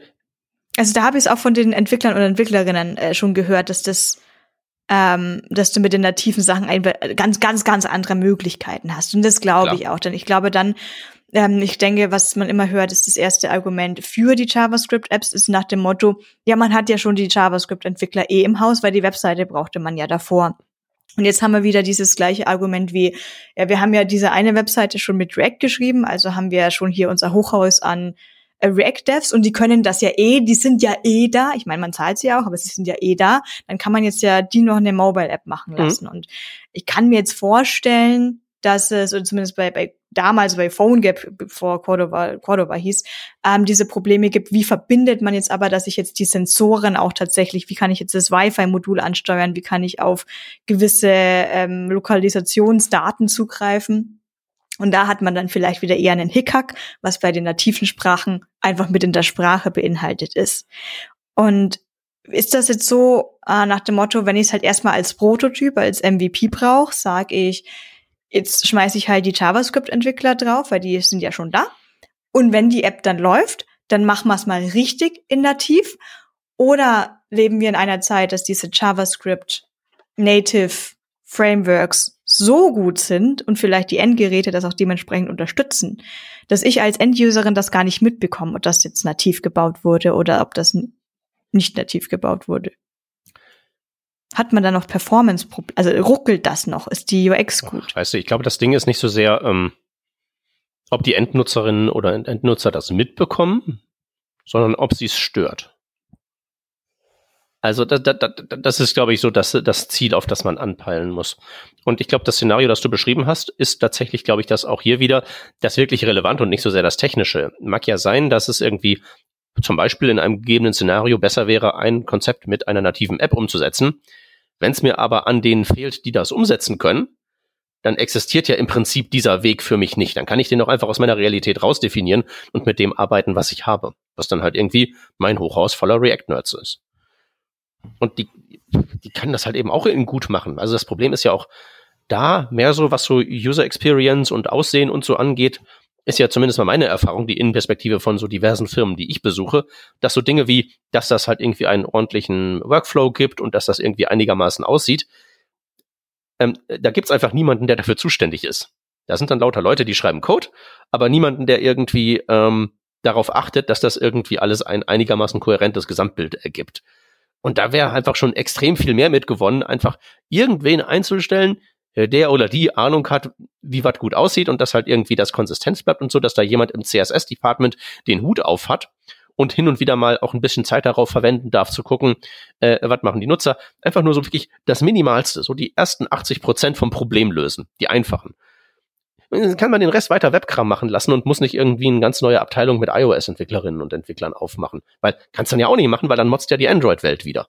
Das ist, das, wie gesagt, das finde ich alles sind keine technischen Probleme, das sind alles irgendwelche strukturellen Unternehmensmanagement-Dinger. Also zumindest wäre das auf der Ebene, glaube ich, da käme man einem, einem, einer akzeptablen Lösung sehr viel schneller, sehr viel näher, als wenn man probiert, da mit technischen Mitteln, mit anderen Programmiersprachen, anderen Frameworks, anderen Plattformen was zu machen. Und generell habe ich irgendwie so den Eindruck, dass egal für welche, welchen Weg man sich da entscheidet, man immer früher oder später anfängt, unglücklich zu werden.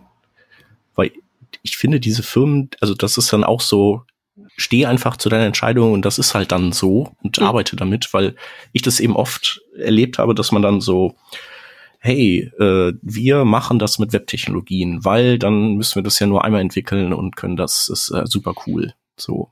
Und dann ist irgendwann so, ja, aber auf nativ ist ja doch irgendwie so ein bisschen fluffiger, ein bisschen, das müssen wir jetzt, kommen, wir müssen jetzt die nächste Version der App, die machen wir jetzt, dann holen, machen wir einmal eine iOS-Version, dann machen wir eine Android-Version. Und dann, paar Jahre später ist halt wieder so, ah, das ist ja mega aufwendig, dann da irgendwie die Features in Sync zu halten und dann noch mit der Webseite, die wir haben, das muss irgendwie alles gleich funktionieren, gleich aussehen, wir müssen jedes Feature dreimal irgendwie implementieren. Und Hammer. Warum muss es alles gleich aussehen? Äh, ist es nicht gerade der Vorteil, dass ich fürs Web im Webdesign implementieren kann. Für iOS meist so ein bisschen an das Apple angelehnte Design und für Android meist an das Google ja, aber vielleicht, Design, was dir dann auch irgendwie vielleicht Sinn hast macht. du ja ein äh, Logo Rebrush und so ja, ja, Zeugs und dann solche Dinge oder aber eben äh, oder vielleicht du du nutzt bestimmte Icons zum um bestimmte Funktionen auszulösen und dann hast du halt beschlossen, die müssen jetzt so und so aussehen, dann musst du die halt äh, irgendwie überall austauschen. So. Oder, oder sehr viel profaner. Du bist irgendwie das Frontend-Schwein im Graben und jetzt kommt die Order von oben, das muss jetzt halt so sein. Das, das hm. kann es ja auch geben. Also, ne, alles, was ihr gesagt habt, sind super Beispiele, warum das passieren könnte und warum das eventuell einheitlich sein müsste. Oder vielleicht ist der Grund ja auch einfach aus meiner Perspektive als kleiner Krauter, ähm, das ist halt eben jetzt so. Ich finde es gerade diesen großen Vorteil dann an diesen verschiedenen Sachen, die ich zur Auswahl habe, dass ich es dann anders aussehen lassen kann, damit sie es eben noch nativer anfühlt. Hm. Weil bestimmt sind da bestimmte Loading-Spinner oder sowas machen auf iOS mehr Sinn als auf Android oder es macht auf Android mehr Sinn, wenn der Button oder das Menü irgendwie oben links ist und auf iOS in der Tableiste, weil diese User das eher von dem ganzen Betriebssystem so gewohnt sind. Also ich finde es eher eine Stärke, ja. wenn man das ja, aber genau, das, das ist ja auch äh, super. Äh, genau, aber es kann halt trotzdem sein, dass du das halt gut findest, aber dann, du siehst ja immer nur die Sachen, die halt doof sind. Also das, was, das vergisst du ja irgendwann, dass, was, dass das alles äh, irgendwie solche Vorteile bringt. Und dann irgendwann ist es so, dass dann irgendwelche Leute sagen so, ja, ist aber echt total aufwendig, immer hier diese, diese Apps zu pflegen, so, wenn wir das Ganze irgendwie mit Webtechnologien machen würden. Das, das wäre ja eigentlich viel besser, weil dann äh, hätten wir dieses Problem nicht. Und die sehen dann aber eben nicht die Nachteile, die, die, dann ist halt so, dass so die einheitlich oder die, nee, die quasi die Zugeschnittenheit der UI für die Plattform ist dann auf einmal nicht so wichtig. Und dann macht man halt Web und dann ist irgendwann sind die Vorteile der schnellen Entwicklung irgendwann vergessen und man äh, ärgert sich wieder darüber, dass die, dass diese Web-App irgendwie so ein bisschen fremd wirkt auf iOS und, und Android. Also so hm erlebe ich das immer, dass du quasi immer so hin, so ein Hin und Her hast. Also dann äh, supportet Apple auf einmal Push-Notifications, hey cool, dann machen wir jetzt doch wieder Web und nicht App, weil mit App, das haben wir nur wegen der Push-Notifications gemacht. Und am Ende ist das halt so ein Perpetuum mobile. Und, und das Kernproblem wäre dann sozusagen, dass man quasi die eigenen Vorteile, die man mit seiner Wahl gewonnen hat, so, in, so normalisiert, dass man die gar nicht mehr wahrnimmt und man sieht nur noch das, was nervt. Genau, ich glaube, das ist auch bei, bei JavaScript-Frameworks so. Also ich glaube, es ist halt bei allem, was man also hat, ist das so, dass man, man gewöhnt sich einfach an das, was man hat und sieht dann immer gerne nur das, was man eben nicht hat. Hm. Nur gerade bei Webseiten versus Native Apps finde ich es eigentlich sehr interessant, dass die Konzepte so unterschiedlich sind. Also wenn wir was für Webbrowser machen und jetzt generell mal irrelevant davon, ob das ähm, für mobile kleine Geräte sein muss oder für Ultrawide-Screens oder ob das accessible sein muss, etc. Ähm, das ist alles ein Stream im, im Browser und da schreibe ich HTML. Oder, oder zumindest benutze ich ein Framework und es kommt HTML im Endeffekt raus.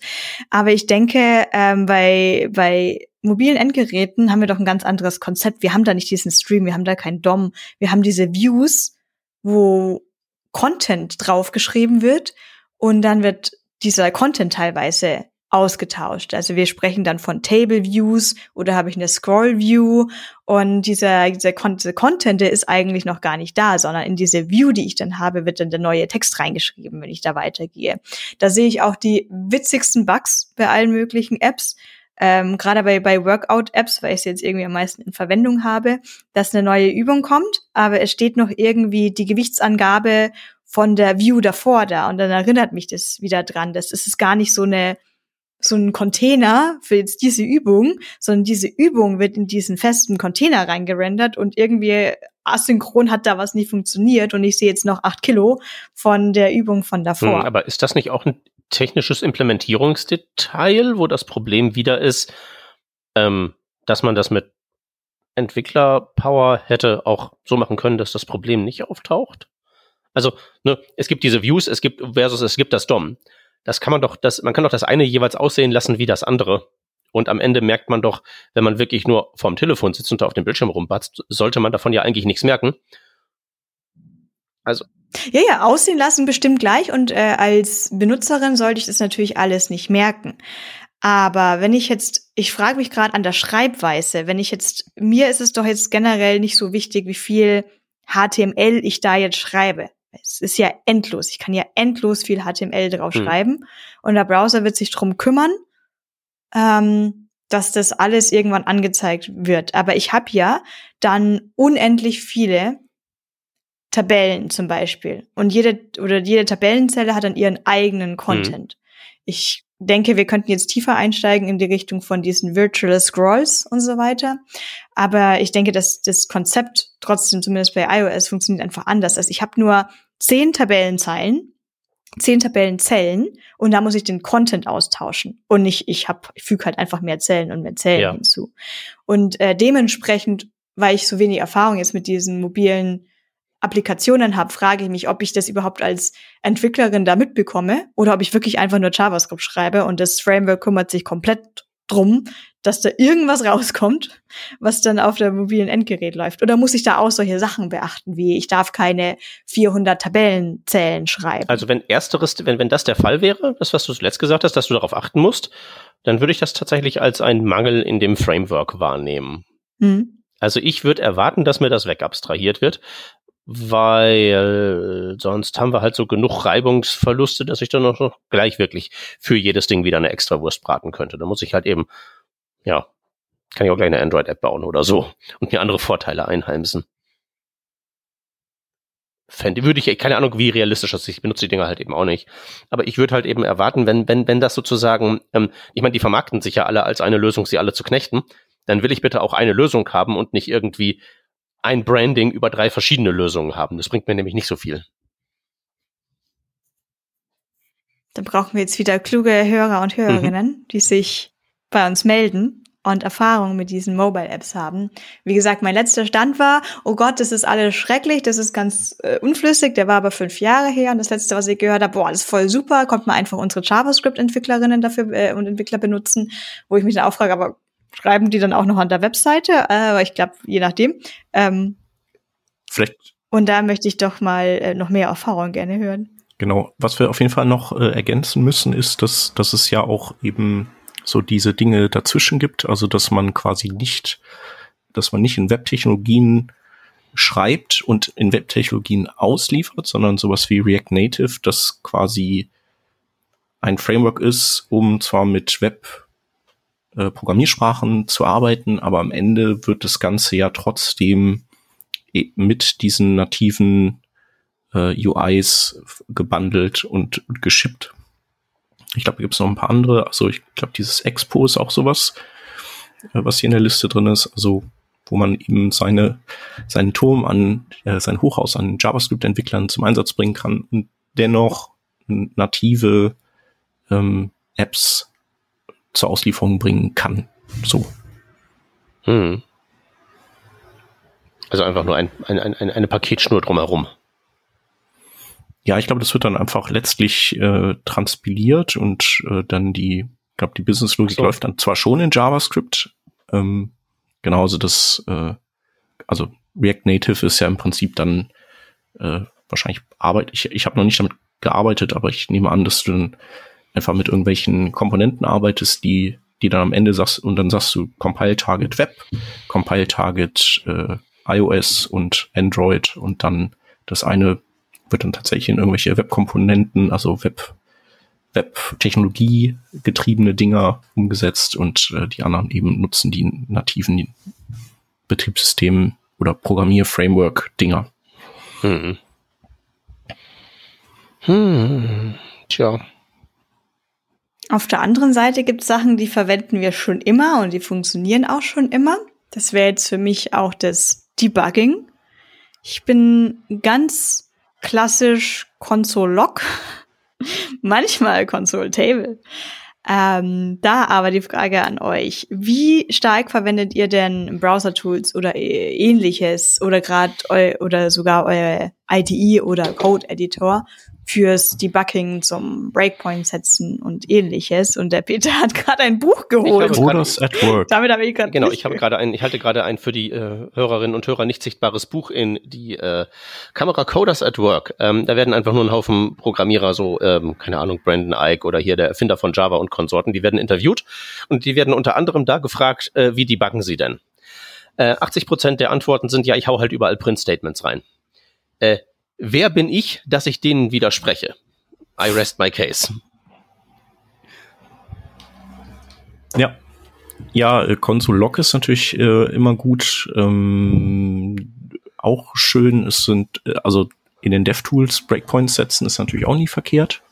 Ähm, genau, manchmal funktioniert das halt nicht so gut, äh, einfach durch das äh, Transpilieren und irgendwie wie dann die Source Maps wieder zurückübersetzt werden. Das ist dann manchmal ein bisschen, bisschen irritierend, dass man den Breakpoint dann tatsächlich nicht da setzen kann, wo man ihn setzen will. Ich weiß gar nicht, warum das so ist. Und da, wo man ihn setzen kann, ist es möglicherweise gar nicht, wo man ihn setzen möchte. Ähm, genau, aber die Browser DevTools sind da schon echt super und äh, auch ich, ich finde auch so Sachen hervorragend, äh, dass man eben irgendwelche äh, States enforcen kann, wie irgendwie Hover oder so, oder dass man auch im DOM Breakpoint setzen kann, wenn man wissen will, so, hey, warum, warum kommt da immer diese Klasse oder warum wird dieses Element da immer entfernt oder hinzugefügt? Das ist doch seltsam. Und dann kriegt man eben so, hey, das ist der Code, der gerade da was eingefügt hat. Also das, das sind so die Dinger. Wenn ich so irgendwie so ähm, hingehe und so, hallo hier, werte Java-Entwicklerin und Entwickler, jetzt gehen wir mal mit eurem Webfrontend hin und machen das mal irgendwie besser. Wenn es so wirklich um die Debugging-Techniken geht, sind wirklich so Dinge wie DOM-Breakpoints oder halt einfach nur der Haken im Network Panel, wo man sagen kann, Disable Cache. Das sind wirklich so die Bringer, die wirklich alles sehr viel produktiver machen. Und ähm, alles, was halt so an Fancy Pants Kram darüber hinausgeht, gerade so, was man alles mit der Konsole anstellen kann, ist es ja wirklich extrem beeindruckend. Nichts davon verwende ich jemals. Und wenn ich es mal verwende oder zeige, interessiert es halt wirklich niemanden. Aber oh, DOM Breakpoint. Oh, Hover State Forcen. Mhm. Das sind wirklich ja, da gibt's ja ganz viel. Also äh, zum Beispiel Ressourcen blockieren äh, finde ich auch, also brauche ich auch immer mal wieder, dass ich irgendwie mhm. sage, so was passiert eigentlich mit dieser Webseite, wenn die und die Ressource irgendwie nicht zur Verfügung steht oder äh, ist die und die Ressource vielleicht zuständig für zu viel CPU-Last oder sowas. Ähm, das finde ich gut. Was ich auch richtig gut finde, ist ähm, diese Resource Overrides, wo du quasi sagen kannst, so ja, genau, ja. ich möchte ich habe nur gewartet, bis du eine Pause ah, ja, hast, okay. damit ich die reinbringen ja, kann. Ja, dann. Du benutzt sie auch gerne. Ja, da einfach diesen, ja, super gerne. Das ist was, wo ich mich wie eben frage. Wir beschäftigen uns so viel damit. Ob wir jetzt äh, reaktives Framework 1 oder reaktives Framework 2 benutzen, mit State Management 1 oder State Management 2. Aber Sachen, die mich tatsächlich deutlich schneller werden lassen, ist dann so, so, solche Beispiele wie Resource Overriding, dass ich ähm, mir jetzt eben nicht das ganze Ökosystem perfekt hinbasteln muss, um genau diesen Case dann in drei Stunden Vorbereitung danach im Browser zu testen, sondern dass ich sagen kann, ich tausche das, das die, die CSS-Datei einfach mal mit einer komplett anderen jetzt live aus. Ich muss noch nicht mal rüber in meinen Code-Editor gehen und kann hier Sachen ausprobieren. Mhm ähm, dass mich das teilweise sehr viel, sehr viel Zeit erspart und nicht nur die Zeit ersparen, sondern dass ich Sachen rausfinde, die hätte ich jetzt so durch manuelles, was heißt manuelles, aber durch Code schreiben eben so gar nicht rausfinden können. Ja. Und äh, eigentlich finde ich wieder, wir sollten uns mal wieder ein bisschen mehr damit beschäftigen, was könnten wir im Browser eigentlich noch alles benutzen. Ähm, ich glaube, wir kennen jetzt so ein bisschen das Network-Tab und anscheinend gibt es DOM-Breakpoints, aber vielleicht eher mal wieder in die Richtung gehen. Was könnten wir da mit dem Browser anstellen, damit wir besser werden? Für was, welche Ressourcen overridest du denn, Shep? Äh, unterschiedliche. Also ich prototype zum Beispiel irgendwie ähm, so Preloads und sowas. Also meistens, äh, meistens nutze ich das für HTML tatsächlich. Also dass ich da eher ähm, quasi einen lokalen Override habe, wo ich einfach Dinge modifiziere und gucke, wie das dann so, was, was so die Auswirkungen sind. Weil du kannst ja auch, ähm, du kannst auch die ganzen anderen Tools danach drauf laufen lassen. Also das wie Lighthouse und äh, oder vielleicht auch das Profiling-Tab und so Zeugs. Ähm, das geht ja dann auch mit den von dir lokal modifizierten Dateien. Ähm, und Ja, genau. Also bei CSS, da ist es so, dass ich dann, also ich, das mache ich meistens nicht in den DevTools, wobei du ja auch diese Resource Overrides, die kannst du ja quasi, du musst ja ein Verzeichnis angeben, wo die, wo drin leben sollen, deine ge geoverrideten Ressourcen und ähm, dann kannst du eben mit deiner IDE die bearbeiten und dann ist es irgendwie angenehmer, das zu schreiben, als mit deinem den Browser DevTools. Also die finde ich zum Coden jetzt so mittelcool.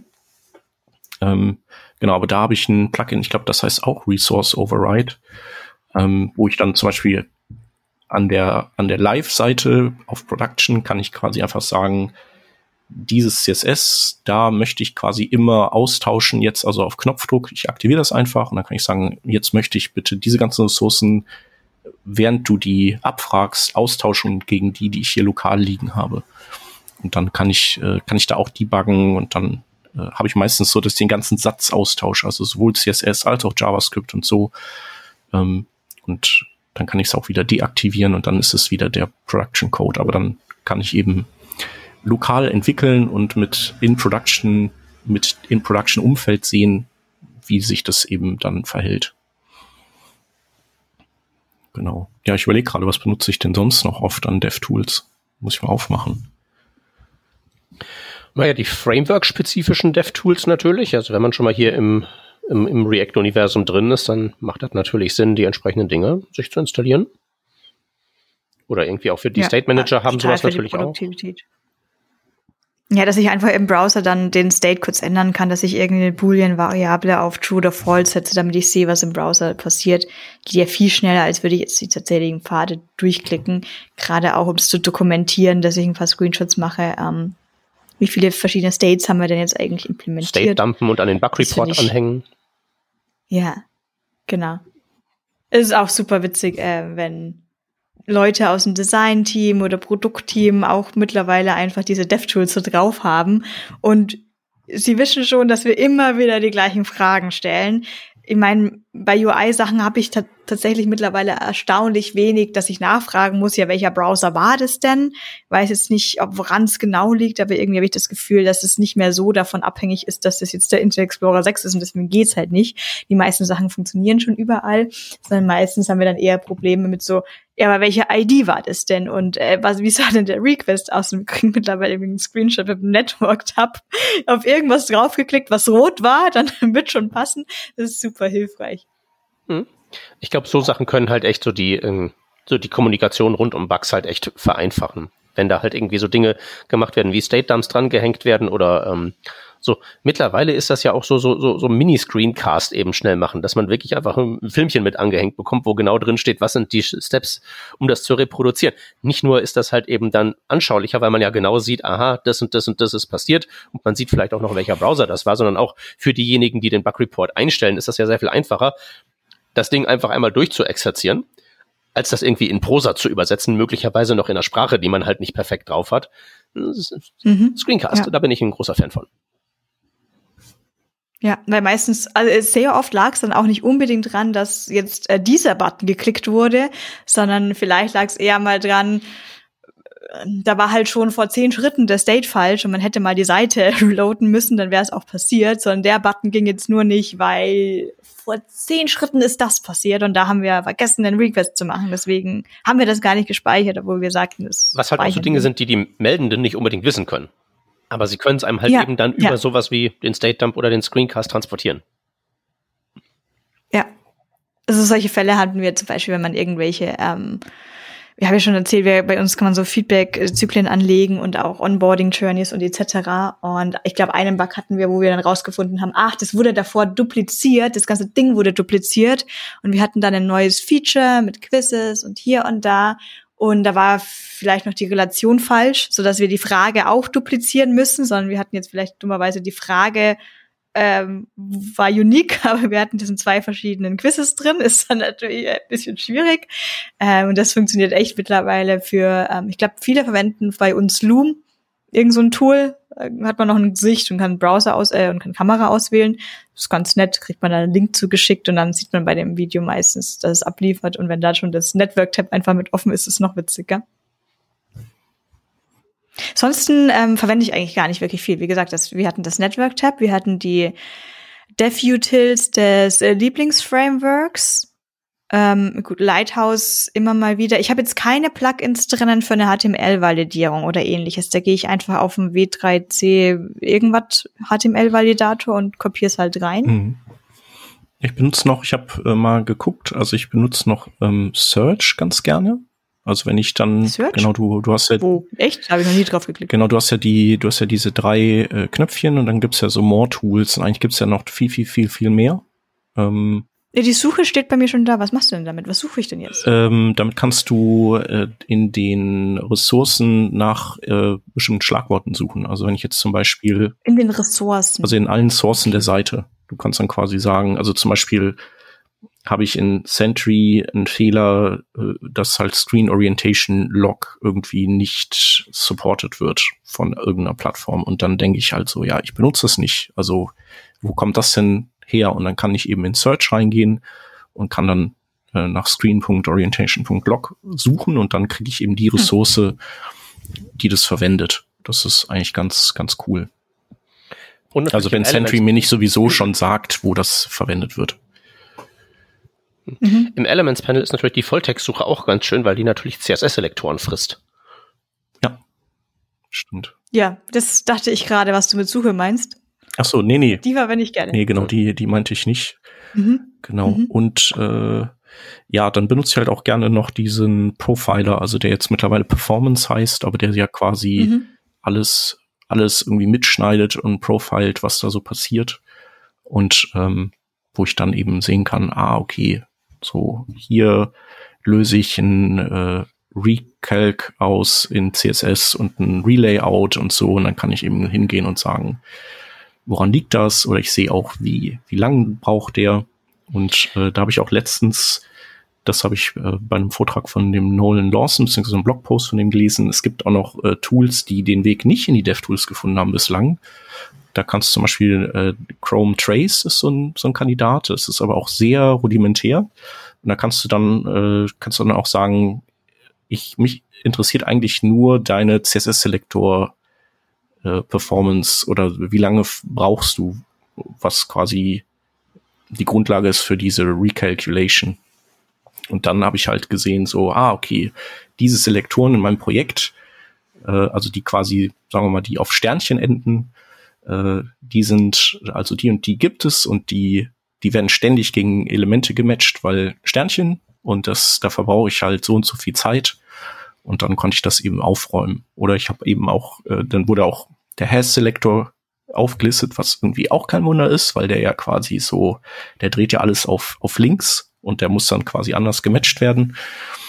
Und ähm, genau, ich hatte den eingebaut so als äh, Edge-Case-Abfangmechanismus, aber im Endeffekt dachte ich dann so, ja, okay, der ist jetzt, ist jetzt auch nicht so wichtig. Ich baue den wieder raus, damit der nicht irgendwie ständig gematcht werden muss gegen Dinge. Ja. Im Performance-Tab noch äh, CPU-Drosselung natürlich auch sehr schön. Also ne, kann man mhm. natürlich gucken, äh, welcher CSS-Selektor matcht wie lange, aber wichtiger vielleicht die Entscheidung, muss ich danach gerade überhaupt gucken?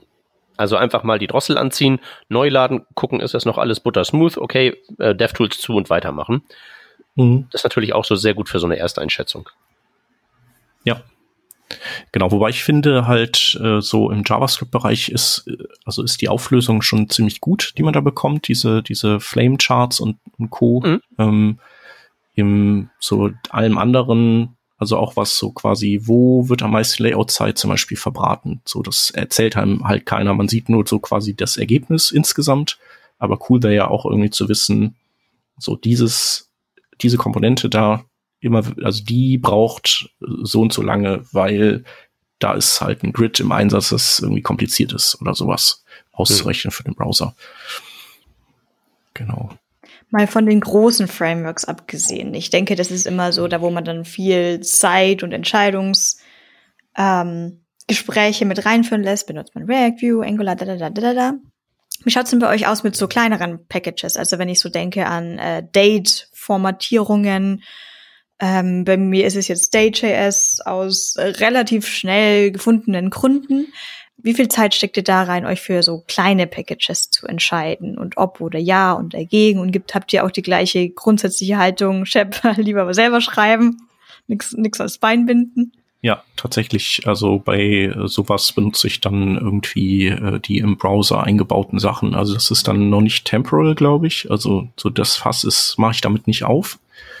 Aber ähm, das, was, was der Browser hat zum auch zum Formatieren von Zahlen zum Beispiel, da schippen die ja mittlerweile schon einiges Zeug. Ich weiß nicht, ob das ja temporal ist das aber nicht.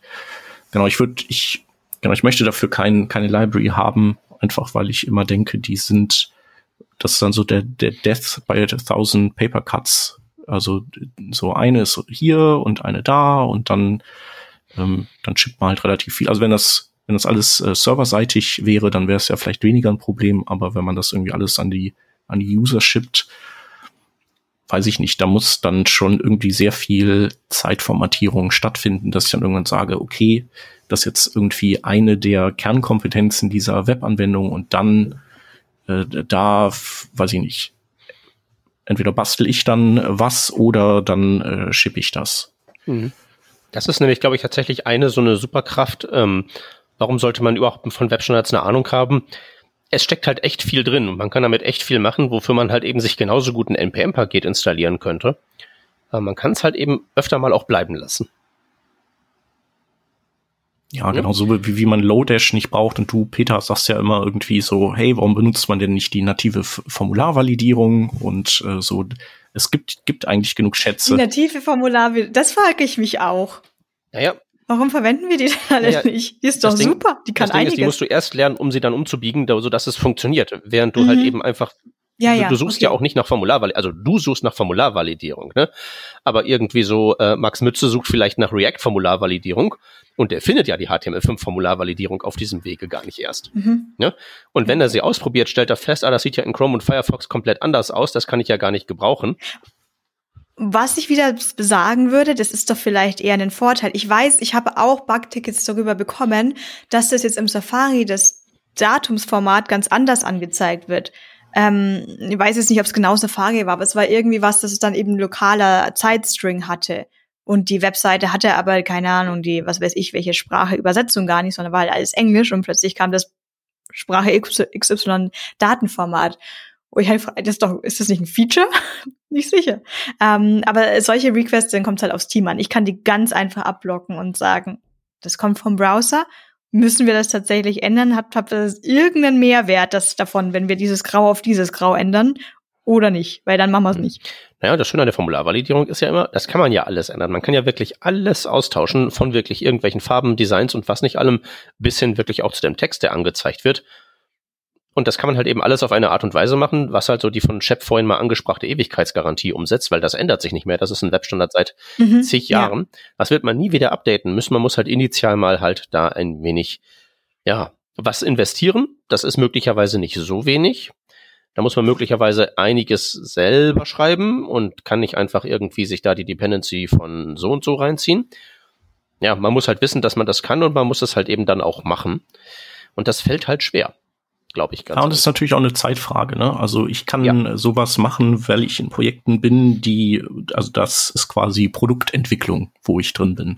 Aber wenn du halt äh, schnell viel äh, Output schaffen musst, weil du vielleicht in einem Agenturumfeld bist mhm. und das halt so ist und genau du du einfach möglichst effizient arbeiten musst, weil du dein, dein Chef eben den Job nur akquirieren konnte, weil er einen guten Preis gemacht hat. Und dann zählt eben jede Minute, die du schneller bist. Da, da ist das total legitim. Das ist ja auch wirklich immer, es kommt ja immer drauf an, wie der Kontext ist. Ne? Das, das haben wir am Anfang ja auch auch gesagt bei den JavaScript-Frameworks. Ja, da sehe ich das, das total ist, ein. Ja, das Ding ist halt eben, wenn man das dann so macht, dass du hast das extrem gut beschrieben für einen Fall, wo man halt wirklich sagen würde, ich nehme die Dependency mit Batteries included und fertig ist. Aber das Ding ist, da muss man halt genau das gleiche machen wie bei den Frameworks, nämlich dazu stehen. Und wenn dann die Core Web Vitals irgendwie rumweinen oder sie an mich herangetragen werden, dann ne, sind wir halt so bei dem, bei dem guten alten äh, Agenturdreieck, ne? Äh, schnell, gut, billig. Zwei von denen kannst du haben.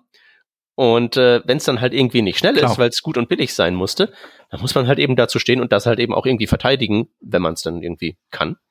Aber das kann ja. halt eben ein total valider Trade-off sein, bin ich ganz bei dir. Ich kann das auch gleich wieder mein eigenes Argument wieder mit einwerfen, aber da finden wir ja jedes Mal wieder das Rad neu. Also nach dem, ähm, zu dem Satz, Loadish braucht man ja nicht. Braucht man Loadish nicht? Oder ich könnte als Gegenargument bringen, äh, wieso musst du jedes Mal deinen Clone Deep Methode selber schreiben? Brauchst du jetzt mittlerweile nicht mehr. Kommt auf deine Node-Version an, wie ich schmerzhaft gemerkt habe. Ja, ja, ansonsten hier äh, JSON Stringify, JSON Parse, fertig. Nein, Ja, nein, nein, nein, gut, nein, Klassikat funktioniert aber nicht immer, wenn du da Proxys und so weiter Ja, drin hast. und dann, funktioniert halt na, eben auch Lodash nicht mehr. Ich behaupte ja, dass Lodash Ja. tatsächlich ja aktiv ein Klotz am Bein des Fortschritts ist, weil das Ding halt Arrays und Objekte unterstützt, aber keine Map-Sets oder sonstigen exotischen Neuheiten. Und das ist halt schon ein bisschen doof. JSON Stringify gleich. Aber dann machen wir das Beispiel ähm, vom Date Management, weil es eben so ein komplexes Thema ist. Wie rechnest du jetzt aus, ob das eine Datum vor oder hinter dem anderen Datum ist? ich nehme irgendeine, also Wie ich, sicher bist du, dass irgendeine Library und kümmere mich halt einfach da echt nicht um die Details. Also ich kann, ich bin da wieder Ja. so bei meinem 80-20-Ding oder so, das ist halt ein isoliertes Problem, das ich erschlagen muss. Da nehme ich also erstmal das erstbeste, populärste, was mir über den Weg läuft und kümmere mich dann darum, dass andere Probleme gelöst werden. Und sollte sich dann diese Date Library als irgendwie zu schwergewichtig oder zu sonst was herausstellen, kann ich die, weil die halt eben so ein relativ isoliertes Ding ist, ist halt eine Funktion, die zwei Dates vergleicht, ersetzen oder halt eben mit äh, Plattformfunktionen selber machen oder, oder, oder. Also da, da bin ich extrem leidenschaftslos, ich persönlich. Ja, meistens ist mir da die Abstraktion viel wichtiger als die Entscheidung für was jetzt. Sondern das habe ich, mache ich auch mit Sentry so, ähm, dass ich mir selber einen Monitoring-Datei geschrieben habe. Da ist Sentry drin, wird Sentry genannt, wird Sentry geladen, ruft Sentry Funktionen auf, aber nach außen hin an meine eigene Applikation gebe ich eine Methode weiter, die heißt, keine Ahnung, Capture Exception. Ähm, hat ein, bekommt ein bestimmte Parameter, die ich mitliefern kann und dann verwende ich die aber in meinen Komponenten, weil ich möchte nicht in all meinen Komponenten Sentry.CaptureException schreiben. Ähm, weil falls ich von Sentry auf was weiß ich was umsteige, müsste ich so ja, sonst ja 100.000 Dateien ändern. Ähm, beim Day.js weiß ich gerade nicht, wie es ganz genau ist. Ähm, aber generell finde ich so eine Abstraktion immer ganz hilfreich, wenn man es dann doch eben mal ändern möchte, dass ich aber wirklich nur die eine Datei ändern muss, wo die Sachen drin stehen. Ich glaube, Lo- Loadish ist ganz, äh, glaube ich, Lo- Loadish mach, ich- mach mal anders, wenn wir es noch verwenden. Fand man es noch? Weiß nicht. ähm, aber dann ist es einfach Import Clone Deep von Loadish und dann wird er eben Clone Deep aufgerufen. Ja, das ist dann ja auch Habe ich perfekt. gerade beim Sprechen gemerkt, mache ich doch immer anders. Ja. ja, dann ist es ja auch eh klein. Ne? Also wenn du dann direkt nur dieses Ja. Modul importierst und dann, dann der Rest landet ja auch gar nicht in der Codebase. Das haben die ja bei Lodash schon ganz gut gemacht auch so. Ja, ja. Mhm. Genau. Was ich halt noch so an Kleinigkeiten gerne habe, sind so die, die ganzen ekelhaften Sachen, wo ich halt wirklich mehr so, wo ich vorste mir vorstellen könnte, ich kriege das irgendwie raus, ähm, aber besser ist, wenn ich das überhaupt gar nicht erst in mein Gehirn reinlasse. Wenn ich zum Beispiel irgendwie Textverarbeitung mache und ich muss irgendwie gucken, so, ich habe so da meinen String aus Tokens und will den halt irgendwie so aufteilen, aber ich will halt nicht irgendwie so einen kombinierten Emoji-Kram, irgendwie Hautfarbe plus das, plus das, plus das, ergibt ein Graphem letztlich also da die Trennstelle aus dem String rauszusuchen, da gehe ich wirklich sehr gerne hin und ziehe mir eine Library rein, die, obwohl sie halt irgendwie relativ groß ist, weil sie halt eben sehr viele Strings enthält, aber das Problem einfach löst, damit ich es aus meinem Kopf raushalten kann. Ja, ja, das ist, das ist vielleicht dann auch äh, zu kompliziert, das irgendwie selber zu implementieren. Oder auch, also ich verwende einen Markdown-Parser als Library. Hm.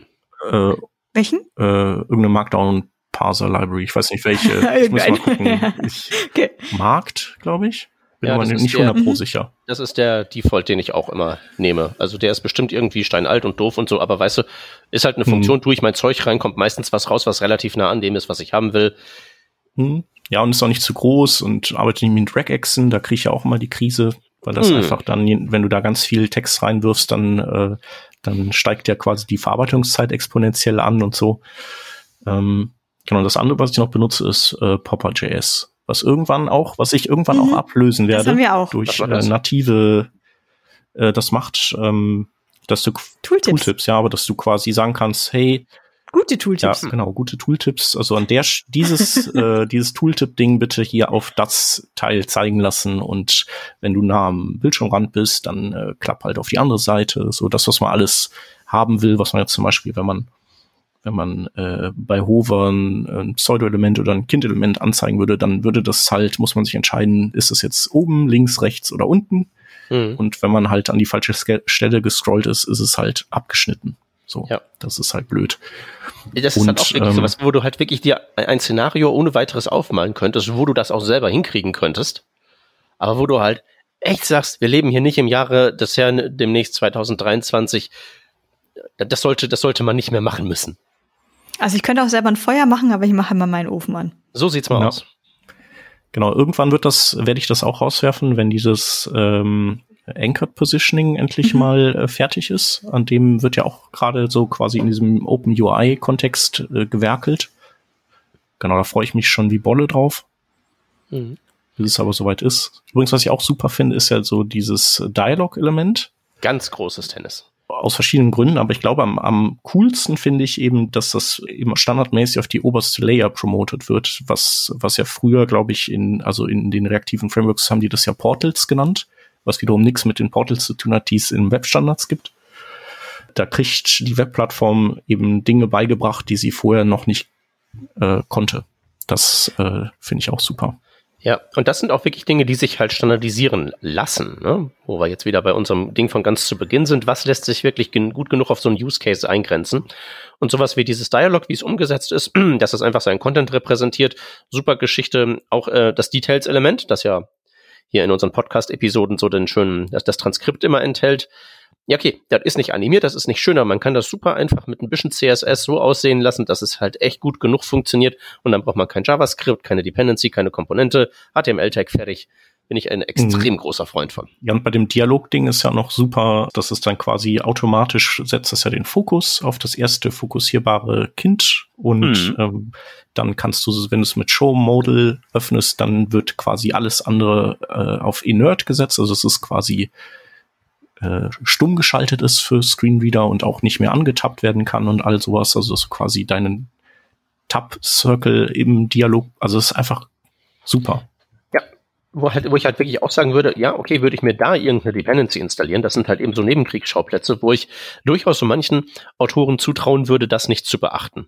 Und hier ist es halt eben einfach mal die runde Lösung. Was halt kein Problem ist bei so einer String Parsing Library oder Date Validierung oder so. Das da gibt's halt eben keine Nebenkriegsschauplätze. Das kann man halt wirklich so Unix-prinzipmäßig einsetzen, aber sowas wie ein Modal Dialog ist halt notwendigerweise was, was alles andere mit betrifft, weil es halt eben alles andere überdeckt.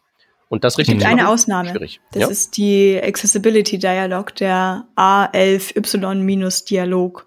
Das der einzig wahre. Mhm. einzig wahre Library. Mhm.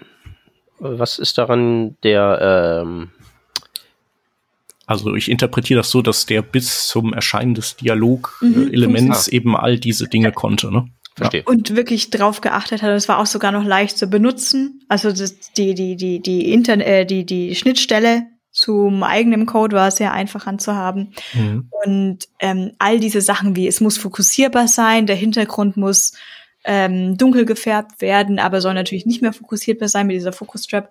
Alles mit sehr hübschen Code ähm, rein implementiert worden. Also das war das einzige, was ich, was man gut verwenden konnte, meiner Meinung nach, vor dem Dialog mhm. HTML-Element. Und die Details, die verwende ich super gerne bei ähm, Pull Requests, Match Requests, wenn ich da irgendwelche Mocking-Daten mhm. oder sonstiges mitliefern muss, dass ich da Details, Summary etc. verwende. Ganz, ganz toll, dann freue ich mich immer. Mhm.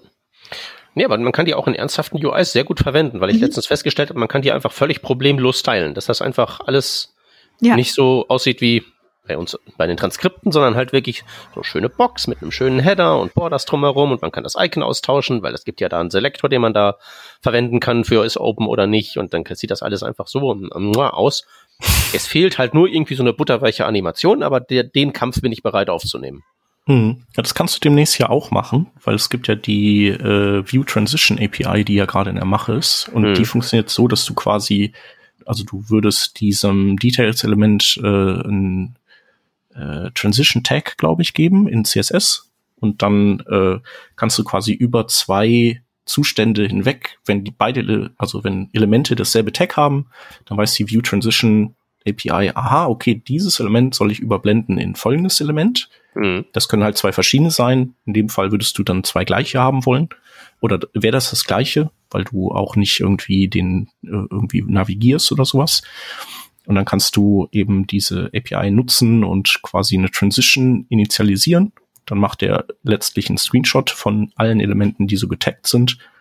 Dann, und dann kannst du in der äh, quasi eine Funktion übergeben, die View verändert. Das wäre dann irgendwie, dann würdest du wahrscheinlich äh, den Klick äh, abfangen und ein, ich glaube, Open-Attribut setzen. Und dann äh, wird, macht die davon eben auch wieder einen Screenshot und äh, überblendet die eben weich. Und, und du kannst dann, wenn du möchtest, auch per CSS sogar Einfluss nehmen auf die Überblendungsanimation. Also die Default-Animation ist schon ziemlich cool. Ich wollte fragen, was, was, heißt überblenden? Ist das einfach nur ein Crossfade oder kann das auch was anderes sein? Mm, das ist ein, äh, das kann was anderes sein, genau. Das ist ein Crossfade und natürlich auch eine animiertes äh, Bewegen von vorheriger Position und Größe zu neuer Position und Größe. Also, okay. Genau. Also ich weiß nicht, wann es dann quasi in Stable landet. Ähm, ja, aber wir sollten vielleicht nochmal erwähnen, ist im Moment hinter einem Flag in Chrome. Genau, aber dann, dann hast, dann ist dieses, also ich glaube, dann sind auch ganz viele Probleme auf einmal mit, äh, auch mit nativer Browser-Technologie erschlagen, auch irgendwie generell, ich weiß nicht, ob, ob Frameworks dann überhaupt noch so Transition oder Animation Module brauchen, um von einer View zur anderen irgendwie weich zu animieren oder ob die das dann im Hintergrund auch alles nur noch an die View Transition API weiterreichen. Also wenn, wenn die denn dann in allen Browsern implementiert ist.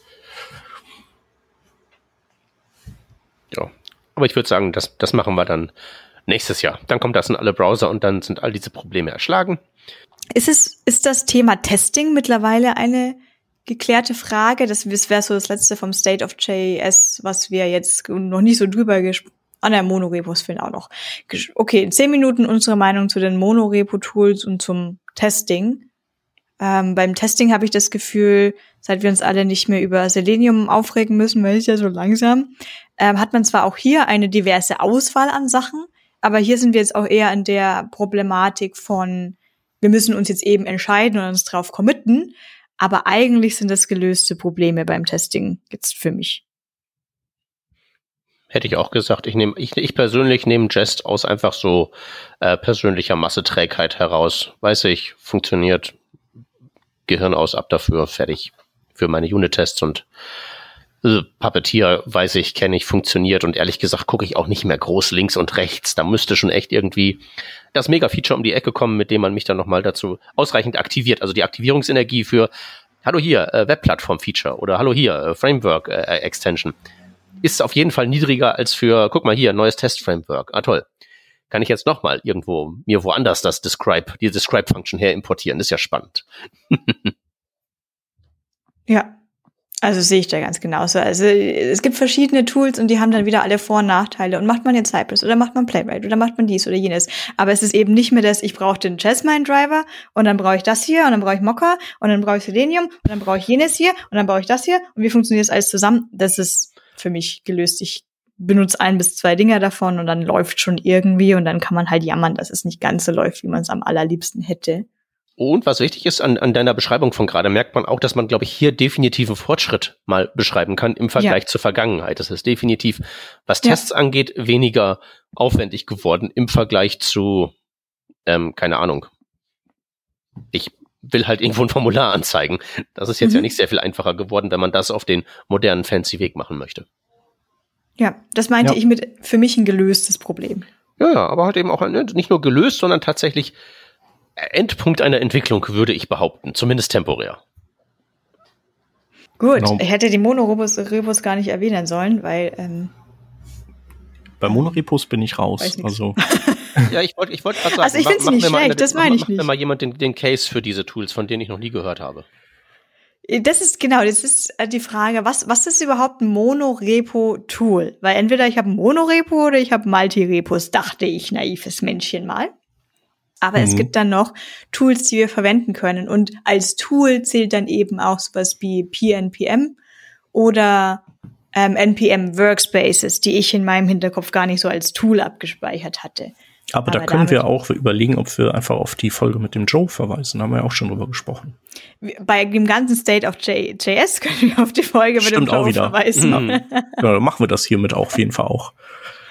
Ja, also wir haben hier die Tools von Rush, Turbo Repo, Turbo eh immer. Das Turbo ist super. haben wir gelernt, alles, was ein Framework ist, wenn man Turbo vorsetzt, immer gut.